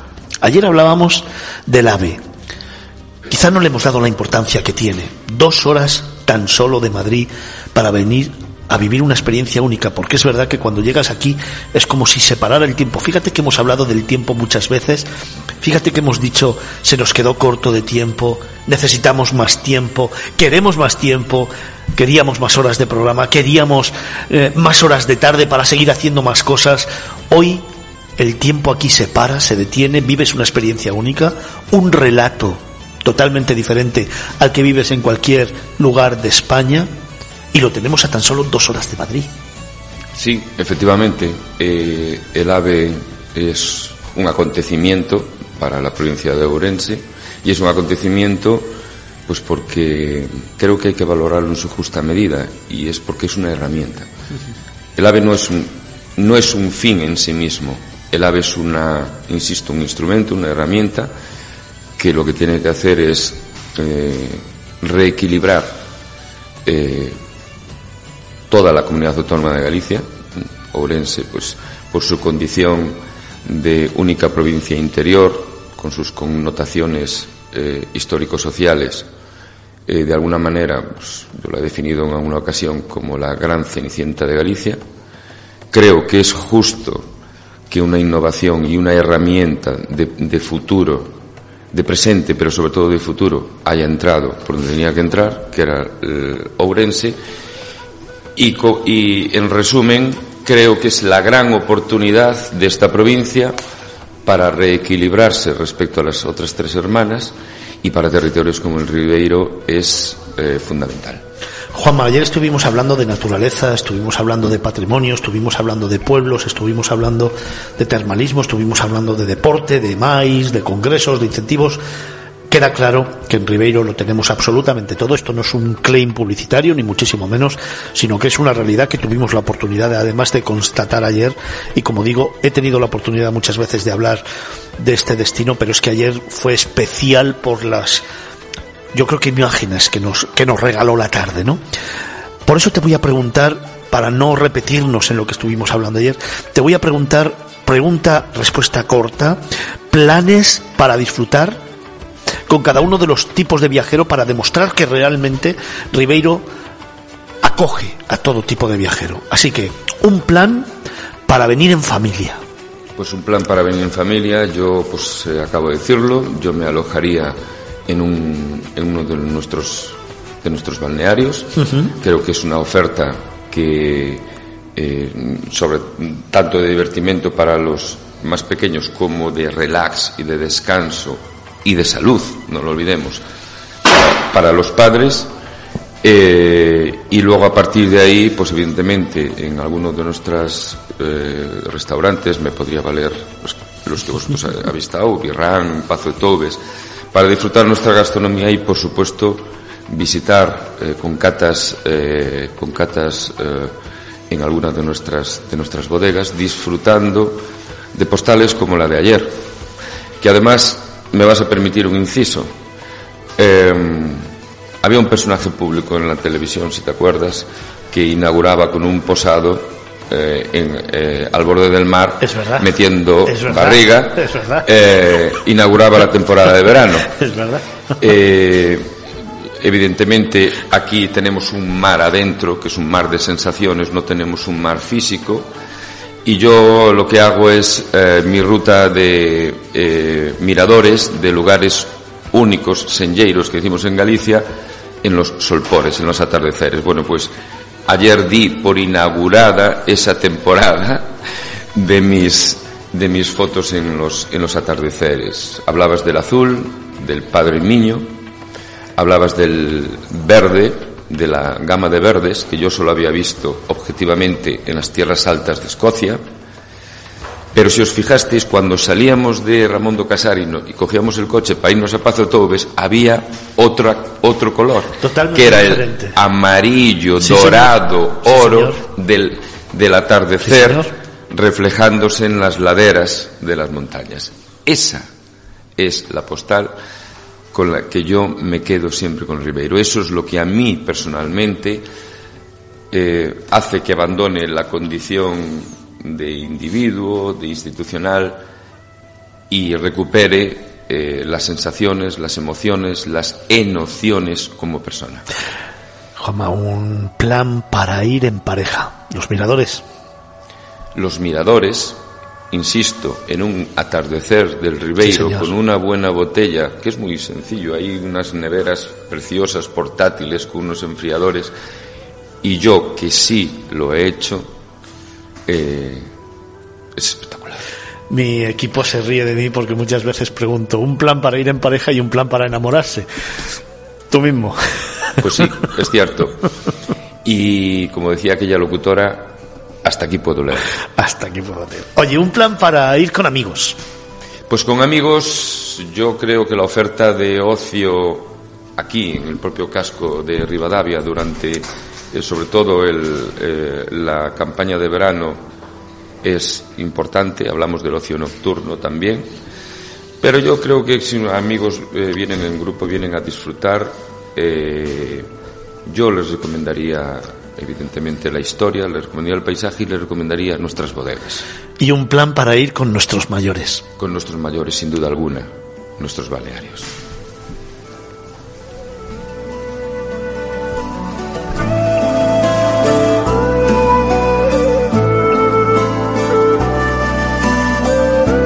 Pues precisamente en este instante, en este mismo instante, dejadme que presente a dos nuevos tertulianos que se sientan en nuestros estudios aquí en la sala de actos del Consejo Regulador de la Denominación de Origen Protegida Ribeiro. Se sientan con nosotros Javier Soto, gerente del Grupo Caldaria.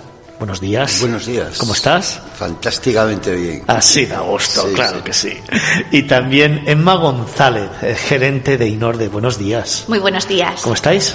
Pues con esta mañana de sol aquí en esta comarca maravillosa de Ourense no podríamos estar mejor. La verdad es que fíjate, volvemos a lo de ayer. Ayer hablábamos con todos los invitados que pasaron por aquí, hablábamos de sonrisas, hablábamos del carácter y del sentimiento de orgullo que todos mostraron hablando de la ruta del vino de Ribeiro, de la provincia, de la comarca. Y vuelve a ser lo mismo esta mañana con vosotros dos. Ya os veo la sonrisa a ambos. Vamos a hablar de termalismo, vamos a hablar de algo que es una seña de identidad en la provincia de Orense. ¿eh? Sí, así es.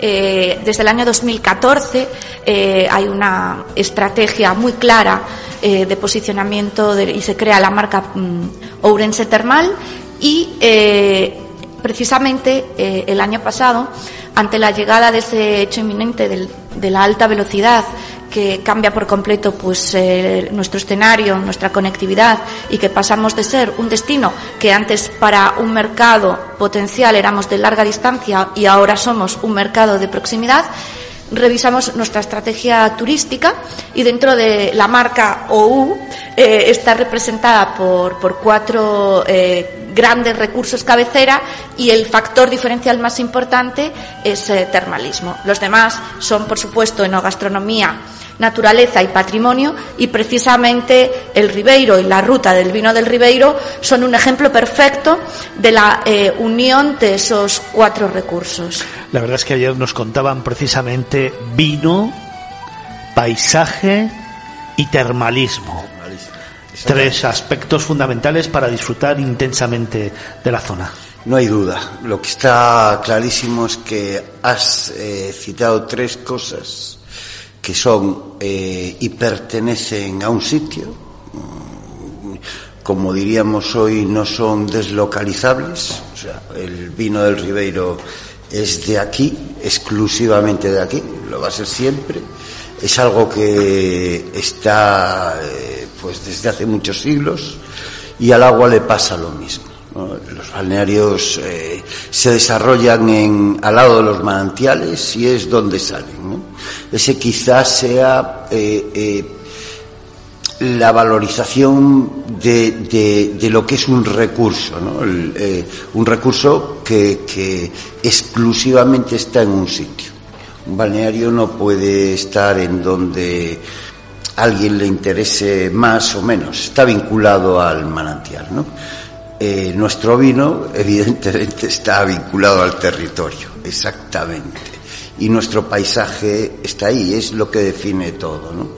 Y las tres cosas eh, eh, tienen tal relación y de alguna manera eh, forman parte unas de otras que es lo que conforman el, el carácter de la fauna que somos nosotros, los paisanos de toda la comarca, ¿no? Oye, eh, dejadme que os haga una reflexión, quizá puedo estar equivocado.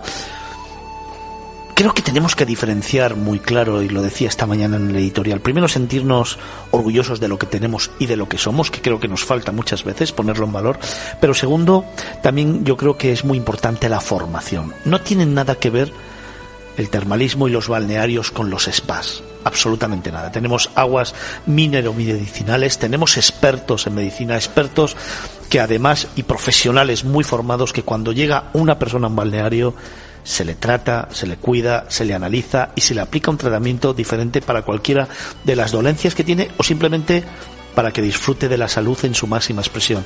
Vamos a separar los spas de los termales, vamos a separar los spas de los balnearios y vamos a poner en valor lo que tenemos precisamente aquí en la ruta del vino de Ribeiro y en Ourense, ¿no? Bueno, efectivamente, eh, Ourense como provincia termal y, esta comarca eh, es la comarca más, más termal. En estos momentos estamos eh, gestionando un plan de sostenibilidad turística que nos permita integrar dos modelos de termalismo que encontramos en la provincia de Ourense. Eh, por supuesto, pues los balnearios son la vanguardia, digamos, como centros en los que el agua, esa agua minero medicinal declarada de, utilidad pública, se utiliza con unos fines mm, no solo terapéuticos, sino yo creo que tenemos ese reto de ir eh, transformándonos eh, hacia el foco del uso preventivo. Creo que es mucho, es muy importante, sí, por supuesto, eh, identificar aquellas aquellos aspectos en los que nuestra salud o si tenemos algún pequeño problema de salud puede mejorar o, también en una rehabilitación, pero sobre todo que nos acostumbremos incluso pues desde eh, esos, planes que el presidente de la Ruta del Vino proponía en familia, mm, desde los más pequeños, que nos acostumbremos al uso habitual de la práctica termal ¿no? en, esos balnearios, porque eh, seguramente va a redundar en una mejor eh, calidad de vida y no digamos pues en el caso de ya de las personas mayores fortaleciendo ese, ese envejecimiento activo. Y aquí nos encontramos, además de los balnearios, pues este modelo de termalismo al aire libre, con unos fines, pues eh, más lúdicos, eh, más de, relax y que precisamente con ese plan tratamos de armonizar esos dos modelos de termalismo que se encuentran perfectamente reflejados en, la comarca del Ribeiro.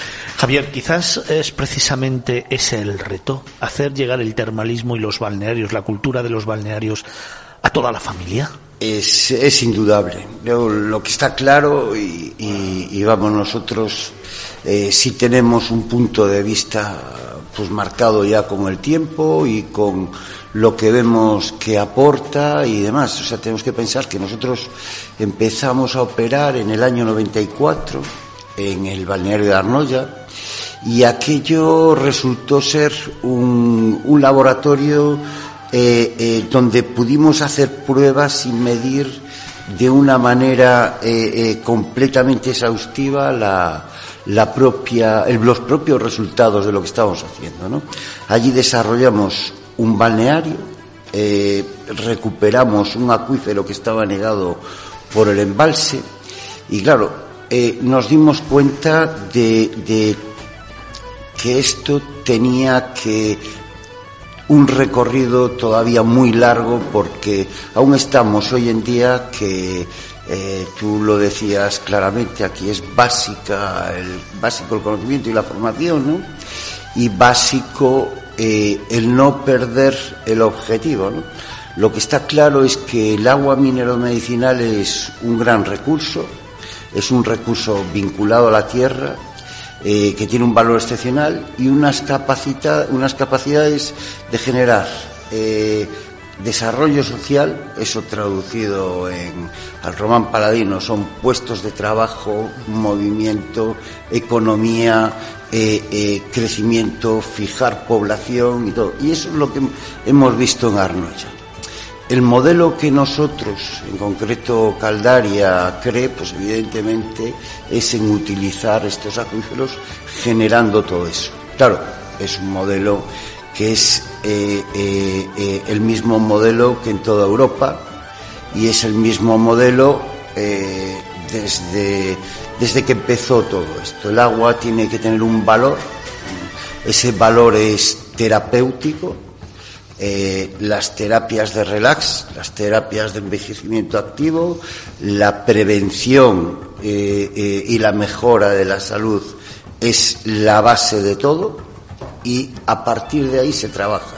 Evidentemente, esto tiene que trabajarlo un equipo sanitario, tiene que trabajarlo un equipo formado, preparado y, que esté continuamente en la dinámica de, lo que es desarrollar estas terapias. ¿no? ¿Esto dónde encaja? Bueno, pues encaja literalmente que eso ya eh, eh, le da un perfil al sector. ¿no? ¿Qué perfil le da? Evidentemente no estamos hablando de, de un nivel elemental de turismo, no lo es.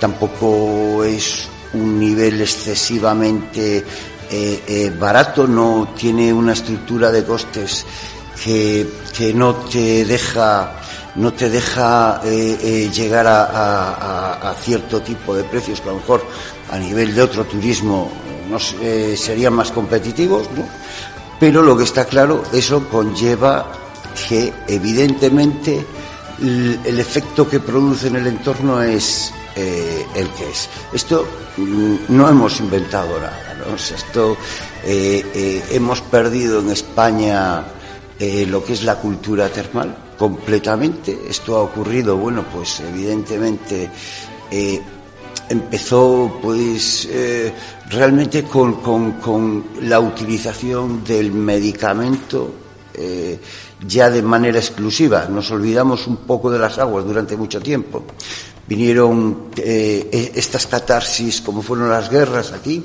los balnearios desaparecieron por esa falta de rentabilidad económica y aquí no quedó nada. El agua dejó de utilizarse. Se utilizaba a nivel popular, ¿eh? siempre encontramos. Siempre ha estado. Exactamente. O sea, en la cultura siempre ha estado. Y sobre todo en la gente de aquí. Y la otra cosa es convertirlo en un producto turístico y en un negocio. Así es, tal cual a nivel local, eh, la persona que vivía eh, eh, en un entorno de un manantial sabía que tenía un recurso hay que aprovechar. Es tal cual lo ¿Qué es lo que pasa? Bueno, pues esto eclosiona. Entonces, evidentemente, nos encontramos que en los años 90 fue cuando el mayor desarrollo del turismo de salud, que fue un producto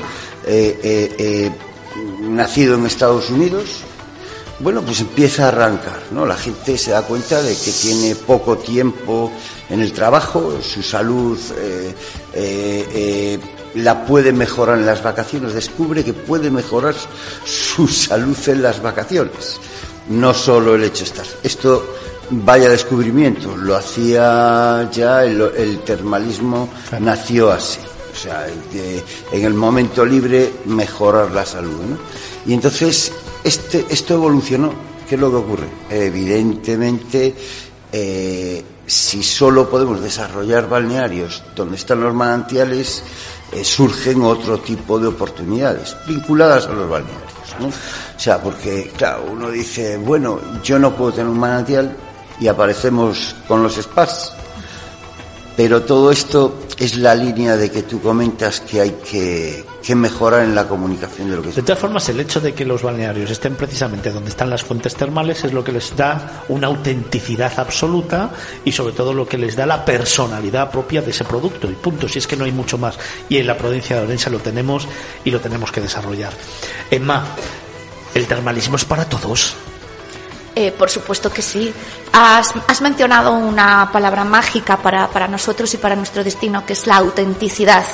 Y, precisamente eh, en esa marca turística que denominamos Ourense genuina, lo que queremos denotar es esa autenticidad eh, que el viajero, el viajero, no digo del futuro, sino ya, el, que, el de hoy eh, cuando mm, busca descubrir un destino como, como, el nuestro, quiere esa conexión con los recursos naturales. Y, la, y el agua minero medicinal, al igual pues que la esencia de, los vinos o de la gastronomía del territorio nos permite esa conexión ¿no? a través del agua con, con, la autenticidad de nuestro, de nuestro territorio. Y por lo tanto, efectivamente, eso es un producto muy diferencial con respecto a otras eh, categorías de producto que podríamos definir que existen en, en el mercado, que tenemos que convivir obviamente con ellas porque estamos en un mundo globalizado donde eh, lo que sí que es cierto que en la era pospandemia el mercado del wellness eh, tiene unas mm, previsiones de crecimiento muy superiores y lo que tenemos es que ser capaces eh, eh, en el conjunto del destino mediante la colaboración público-privada y así mm, se viene haciendo de posicionar la diferenciación de nuestro producto y con esos productos para todos, ¿no? Eh, precisamente de una colaboración entre Caldaria y eh, la Diputación de Urense y el INORDE, que forma parte de, Diputación, se ha innovado en productos muy singulares como puede ser el termalismo deportivo y estamos trabajando para identificar otros productos en esa línea eh, que son mm, ejemplos claros en el, en el mundo de, de aunar esa, y de innovar y de buscar pensando en el nicho, ¿no? En, en, productos muy especializados para las necesidades de cada tipología de visitante. Oye, dejadme que en este punto os haga simplemente un matiz a lo que decía Javier, que me encanta lo que me contabas antes. Hemos hablado de formación, hemos hablado de diferenciación, hemos hablado de autenticidad fundamental. ¿Sabéis lo que yo creo que falta? Un poquito de comunicación. El explicar, el contar, y como todo, como todo, por ejemplo, lo hemos hablado con el aceite, ayer lo hablábamos con el vino, para que la gente entienda las diferencias entre unas cosas y otras hay que comunicar, hay que explicarlo y hay que tener y desarrollar una buena estrategia en la que realmente se ponga en valor las diferencias de unos y otros, se explique qué diferencias hay y evidentemente la autenticidad y sobre todo la naturalidad de estos productos turísticos y de esto que tenéis aquí, que es único en el mundo. Es que es único en el mundo y lo vengo diciendo desde hace muchísimo tiempo y por eso para mí era tan importante hoy hablar de termalismo. Fijaros, os voy a dar un dato, no sé si he equivocado. Hay un caudal de entre 3 y 4 millones de litros al día en, Euro, en Eurense, convirtiéndose en uno de los puntos de Europa con mayor concentración de aguas termales de todo el continente. Bueno, ahí hablamos de la capital, eh, Efectivamente. hablamos de, de, la capital eh, Efectivamente. De, que ta, está cap, eh, declarada por el Parlamento de Galicia como es. capital eh, termal, pero bueno, el, el, la provincia efectivamente es eh, la primera provincia termal eh, de España, junto con Barcelona. En número uh -huh. de balnearios estamos eh, similares. Tenemos en estos momentos siete balnearios uh -huh. y ahí sí que me ciño exclusivamente a esos centros en los que el agua eh, tiene ese fin terapéutico y que eh, están sujetos, por lo tanto, a, toda una, regulación muy específica. Son siete los balnearios. Estamos a las puertas. Esperemos que mediante este plan que estamos gestionando en breve poda, podamos abrir el octavo, que sería Verán, también en esta comarca, en, el municipio de, Leiro, un, un, uno de los municipios enoturísticos por, por excelencia de, del territorio. Y, y mm, la verdad que eh, ese programa de termalismo social en el que participan todos los balnearios y que lidera Diputación es un programa muy innovador en el que mm, cualquier visitante eh, de, de, España puede llegar en tren. Es un programa para mayores de 50 años, entonces uh -huh. ya no estamos hablando de eh, estamos hablando ya de un perfil de demanda, mm, ya de un, de un, de un segmento de edad no, no, porque una persona de 50 años son los nuevos jóvenes de, de hoy, con lo cual ten estamos hablando. Ten, ten, cuidado lo que dices. Estamos hablando de un, de un, de un programa, en ese sentido, pues un, un programa de termalismo social muy revolucionario, en el que el acompañante puede ser de cualquier edad, que tiene también programas de fines de semana para otra tipología de, de usuarios y que eh, integra, además de la, del tren, eh, que se puede llegar desde cualquier eh, punto de España el desplazamiento hasta uno de los balnearios, las actividades turísticas, las visitas, entre las que se pueden integrar algunos de los ejemplos que habéis mencionado, ¿no? Dejadme que luego os pregunte, velo pensando, algunos de los planes específicos, propuestas específicas, como nos estaba contando Emma, para convencer a todos nuestros oyentes de que vengan, pero me gustaría referirme a ese Congreso Mundial de Termalismo. Es en septiembre, ¿no? Así es, eh, el día 27 de septiembre, que es el Día Mundial del Turismo. Eso es. Eh, se, se, conmemorará desde Ourense.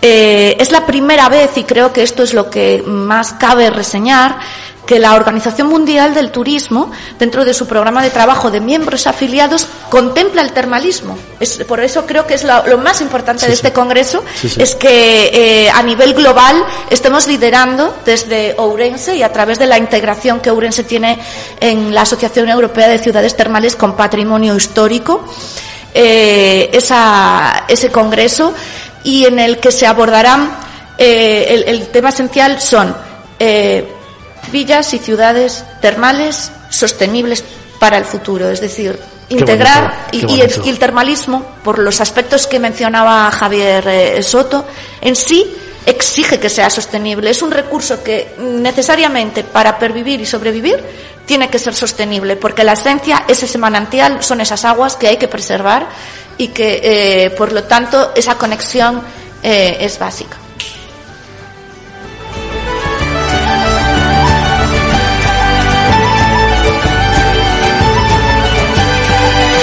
Te recuerdo que estamos hablando con Javier Soto, gerente del grupo Caldaria, y Emma González, gerente de Inorde, y que se acaba de incorporar a esta sala de actos del Consejo Regulador de la Denominación de Origen Protegida de Ribeiro, el vicepresidente de la Diputación de Oreste, César Manuel Fernández Gil. Buenos días. Hola, buenos días. ¿Cómo estás? Muy bien. La verdad es que de nuevo otra gran sonrisa delante de un micro de Capital Radio. Qué pasada, qué sentimiento de orgullo, de felicidad. A mí me emociona veros y sobre todo me emociona lo que me contáis de Ribeiro y de la y de la zona. Gracias por estar esta mañana con nosotros. Tengo mucho que hablar contigo, tengo mucho que contarte, tengo mucho que preguntarte, algún regalo que hacerte, pero déjame antes que le pregunte a Javier. Tres balnearios en el grupo Caldaria Exactamente. y además todos ellos de aniversario.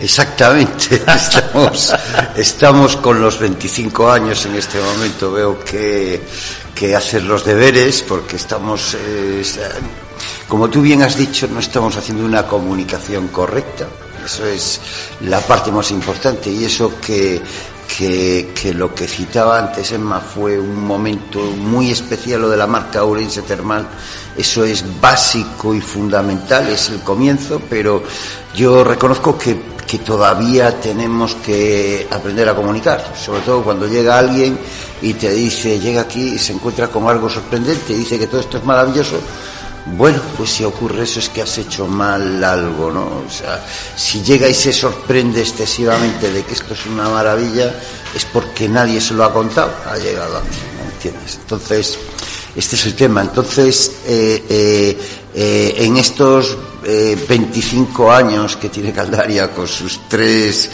eh, eh, balnearios, más esos establecimientos que están eh, eh, que funcionan coordinados con los balnearios, pues la oferta es muy amplia, fantástica para este verano. Arnoia, Lais y Lobios. Layas y La- Lobios, Layas y exactamente. Cuéntame alguno de esos programas especiales. Antes Emma nos contaba el de los 50. Cuéntanos Sí, cosas es para. que es que Emma se fue a un a un punto muy clave, muy clave. Yo estoy ya en los 58, con lo No se cual te notan, así que venga, eh, eh, eh, evidentemente me sumo ya No se nos a la nota propuesta ninguno, de Emma. a ninguno de los que Está estamos bien, aquí se nos nota. Está bien, está bien. Pero lo que sí tengo claro es que eh, mm, se han desarrollado planes para todo.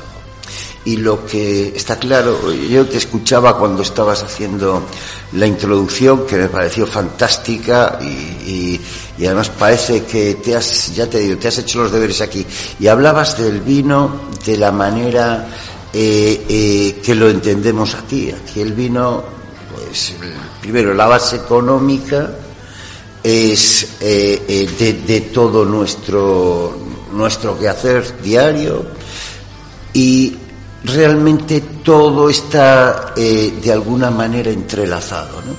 Las propuestas y lo que más hemos trabajado, llevamos eh, unos 12 años trabajando mucho eh, el aportar, lo que aporta el mundo del vino al mundo turístico y realmente es algo excepcional.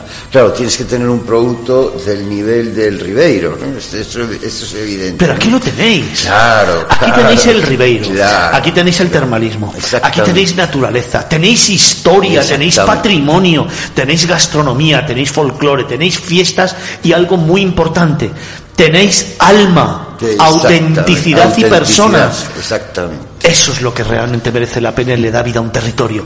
Eso es lo que es la provincia de Urense, eso es lo que es Ribeiro y eso es lo que tenéis que poner en valor. Ahí porque está. realmente os diferencia. Eso es auténtico y es lo que nos enamora a nosotros. Decía yo esta mañana, llevo 35 años contando historias. Y siempre digo, muchas veces digo, siempre equivocadamente y siempre mi equipo me da y me zurra, porque tienen toda la razón, que ya lo he visto todo y no. Yo he venido a Urense muchas veces a contar historias de Urense. Y estos tres días que llevo aquí me he vuelto a enamorar perdidamente de Urense. No me apetece volver a Madrid esta tarde. Me apetece quedarme, ¿verdad? Como ayer, presí. Viendo las, las puestas de sol de ayer. Me apetece pasear por los pueblos. Me apetece irme a un balneario. Me apetece caminar poco a poco y paso a paso. Me apetece respirar. Me apetece sentir esos momentos y esos instantes que solo aquí se viven. Y eso es lo que tiene Urense. Eso es lo que hay que contar de Urense. Eso es.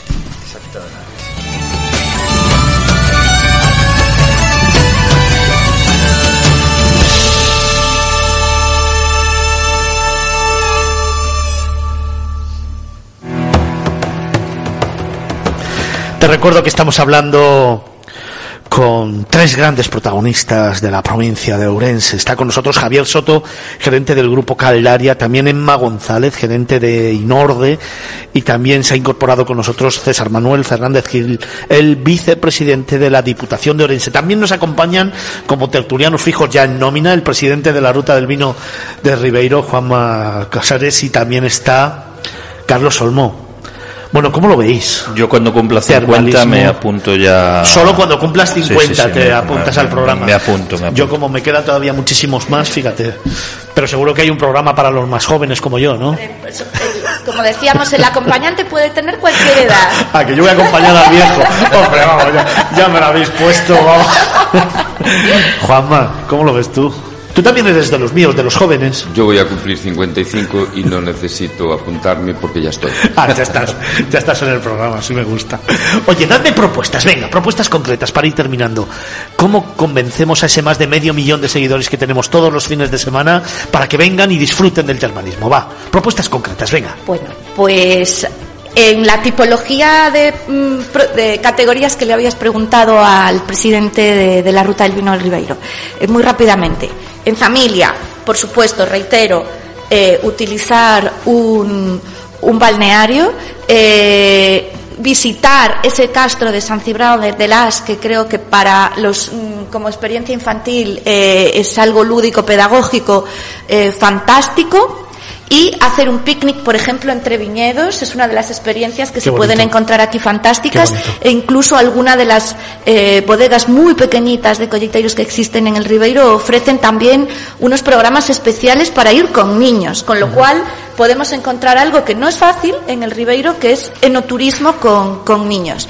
Eh, si nos vamos a en pareja, eh, salir de uno de esos balnearios en eh, ese ecobarco, catamarán, con esa eh, comida o cena romántica con eh, vino de Ribeiro, por supuesto, eh, y, y después pues recibir ese masaje y demás, pues creo que puede ser una, una experiencia fantástica. Y para Mais, Turismo Mais, que es uno de los productos que, que estamos relanzando desde, desde Inorde, se ha creado un catálogo específico de espacios singulares para Mais, vinculado a la alta velocidad, estamos, tenemos claro que va a ser uno de los que más crezca. Eh, pues mm, por supuesto esos monasterios eh, fantásticos que tenemos y vinculados con programas de incentivos asociados a termalismo, eh, sin duda, y a termalismo deportivo, team building, por ejemplo, remar, no solo para esos deportistas de élite, sino también para, para mejora de equipos. Creo que son tres productos fantásticos que nos encontramos en esta comarca.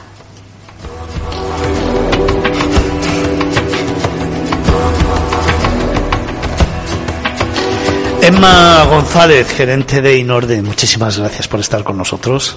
Quédate con nosotros otro ratito. Un auténtico placer. Javier, un mensaje para toda la audiencia. Venga, antes de terminar contigo. Bueno, eh, eh, como tú dices, tenemos esos tres ejes que es eh, el termalismo, el vino, el paisaje. Sí, señor. Y debemos de añadir eh, lo que esas tres cosas han conseguido, que es el motivo más especial. Aquí eh, nuestras gentes, nuestra fauna. ¿eh? Esto eh, tengo que resaltarlo porque de todo es lo más fantástico. Cómo acogemos, cómo queremos y cómo disfrutamos aportando aquí a la gente que viene a vernos. Eso es lo más maravilloso porque eso sí que es- aquí se da de corazón. Fíjate, estaba anotando vino, termalismo y paisaje. Lo hemos, lo hemos dicho al principio. Le voy a sumar tres términos más que van muy en relación con lo que acabas de decir. Historia, alma y personas. Eso es la provincia de Ourense y eso es Ribeiro. Javier Soto, gerente del grupo Caldaria. Gracias. Muchas gracias a vosotros. Muchísimas gracias.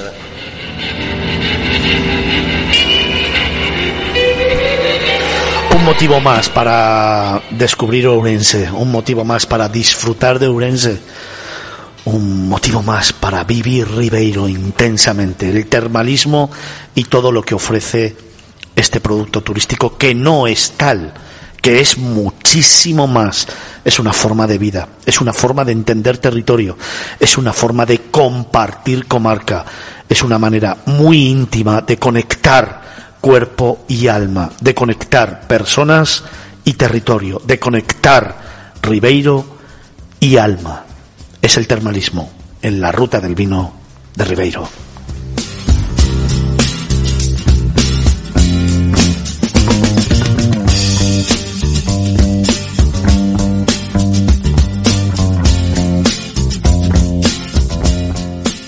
En Capital Radio, Miradas Viajeras, con Fernando Balmaseda.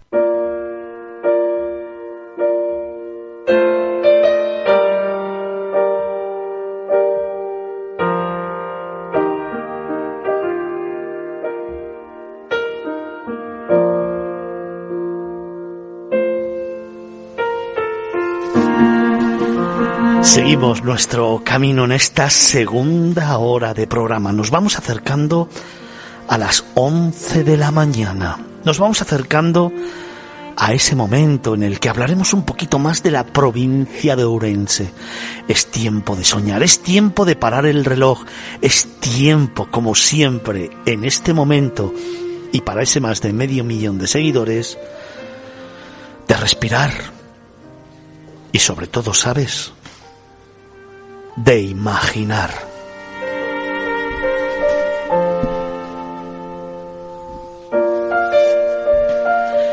Imagina una caprichosa orografía, regado por ríos, escultores que construyen vertiginosas colinas, viticultura, termalismo, escarpados cañones y pueblecitos que asoman a tu paso.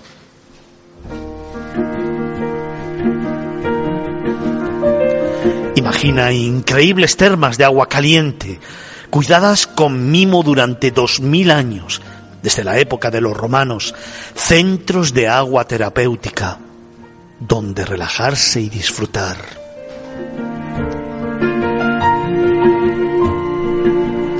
Imagina una profunda garganta de roca, agua y sinuosas curvas, paredes verticales de hasta 500 metros que se elevan sobre sus aguas, curvas y meandros que forman algunos de los rincones más mágicos de toda Galicia.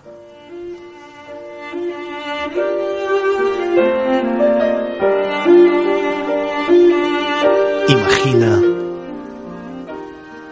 Imagina también naturaleza frondosa y salvaje, la reserva de la biosfera del área de Aliariz, los parques naturales de Serra dos Sirés, do Invernadeiro y Sierra da Enciña da Lastra. Imagina castros antiguos, restos arqueológicos de la época romana, palacios y casas señoriales, estrechas calles empedradas y plazas que forman parte de la herencia medieval dejada por el rey Alfonso X, que vivió en este lugar, Allariz.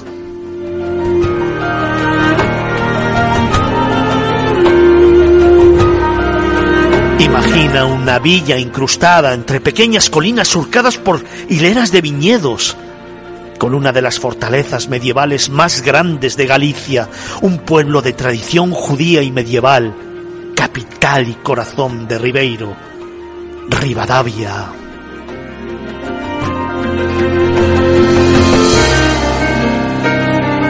Imagina el primer puente que unió las dos orillas del Padre Niño, una construcción romana que está unida a la ciudad desde sus orígenes, el Ponte Vella. Imagina maravillosos monasterios en ubicaciones tan especiales como mágicas que cuando se descubren entre los árboles del bosque o a la orilla del camino, sientes que tu alma se sobrecoge.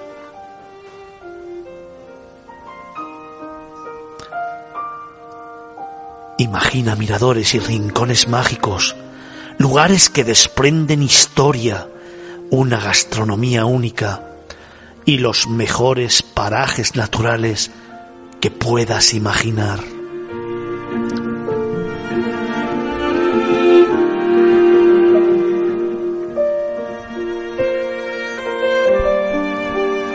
Pues sabes una cosa, ya no imagines más y prepara una escapada a descubrir la provincia de Ourense. Miradas viajeras en Capital Radio.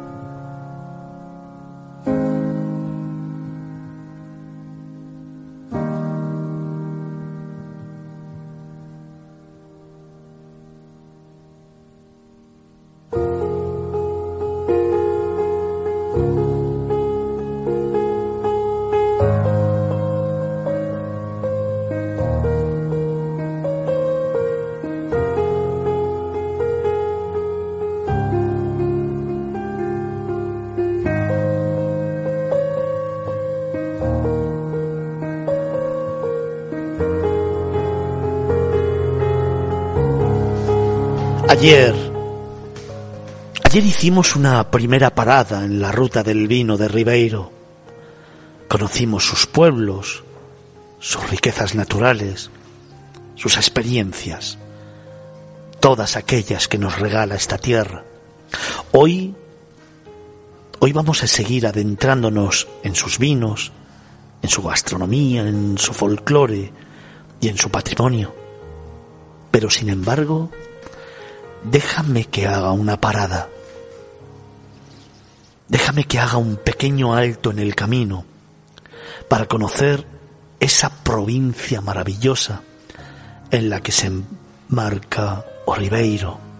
Hoy, déjame que en los próximos minutos hable con el vicepresidente de la Diputación de Orense, con César Manuel Fernández Gil, pero sobre todo déjame que te acerque un poquito más a una tierra única, una tierra de luz, una tierra de agua, una tierra con alma, una tierra mucho más cercana de lo que tú te crees, una tierra que te sorprende y que cada vez que la redescubres te muestra una cara diferente, una tierra que hay que que hay que sentir poco a poco y paso a paso. Una tierra que te sorprende siempre desde sus amaneceres infinitos y a veces poco conocidos hasta sus atardeceres, en los que dejar volar la imaginación, sentir la piel y esa brisa que en algunos casos te va dibujando historias y te va dibujando un relato del que te sientes protagonista. Déjame que en los próximos minutos te cuente una pequeña historia, esa que nos acerca a una provincia donde lo tienes absolutamente todo.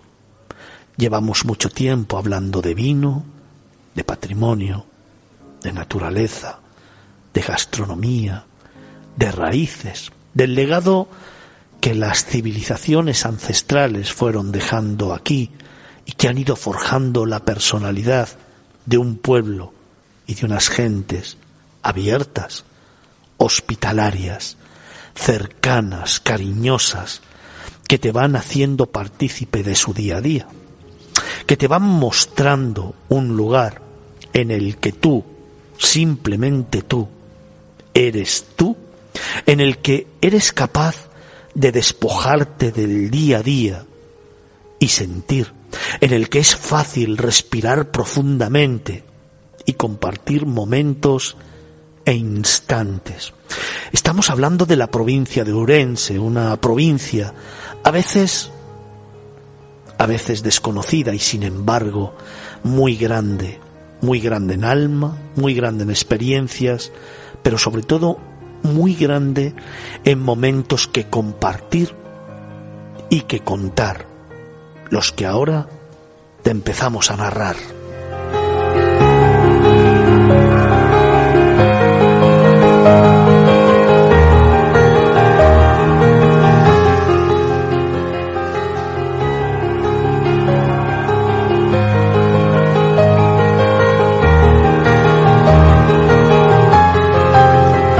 La provincia de Urense se sitúa al sur de la región de Galicia. Las termas son quizás la faceta más conocida de la provincia, aunque también podrás visitar una encantadora capital, los pueblos mágicos de Urense y pintorescos castillos y monasterios.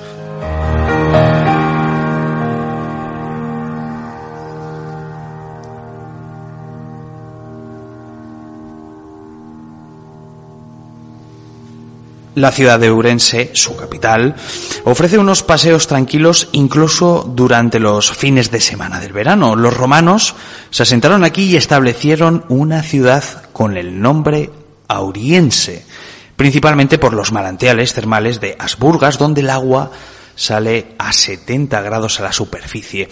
La ciudad alberga también una de las catedrales románicas más importantes de Galicia, la Catedral de San Martiño. Es un edificio impresionante desde fuera, pero merece la pena explorar su interior también, especialmente por el Pórtico del Paraíso, una obra maestra escultórica.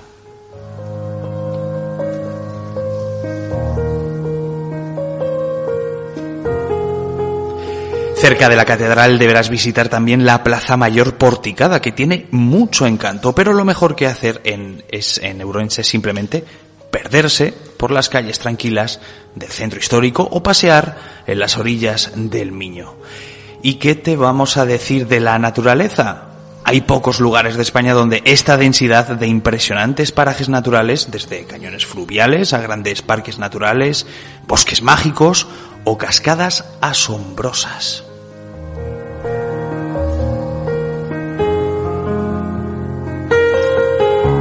De su naturaleza frondosa, además de la reserva de la biosfera del área de Ayariz, destacan los parques naturales de Serra dos Xures, do Invernadeiro, y Serra da Enciña da Lastra.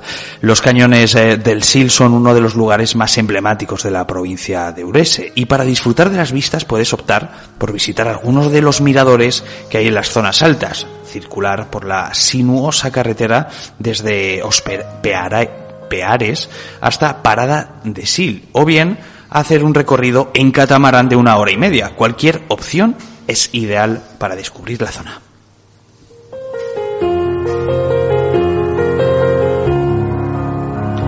También es importante fijarnos en sus monasterios, Diego. El monasterio de San Esteban de Rivas de Sil es uno de esos lugares importantes en Galicia en que se mezclan diferentes estilos desde el románico hasta el barroco, como podrás observar en su fachada.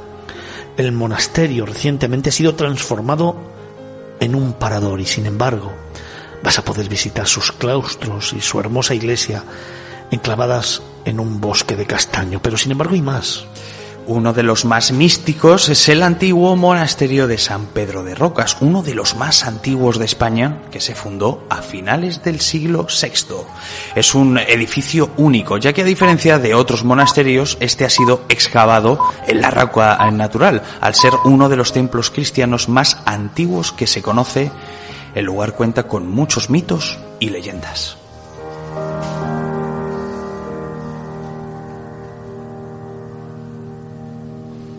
Además, la Ribeira Sacra y la Vía de la Plata son algunas de las rutas que descubren el patrimonio cultural de Ourense, junto con los conjuntos monumentales de localidades como Rivadavia. La antigua capital del Reino de Galicia y actual capital del Ribeiro puede presumir de tener una de las fortalezas medievales más grandes de Galicia. Aunque su origen se remonta al siglo IX, la mayor parte del castillo fue construido en el siglo XV, al fundarse el condado de Rivadavia. Pero no solo eso, sino que la impronta judía da a la localidad un aire que le hace más atractiva si cabe.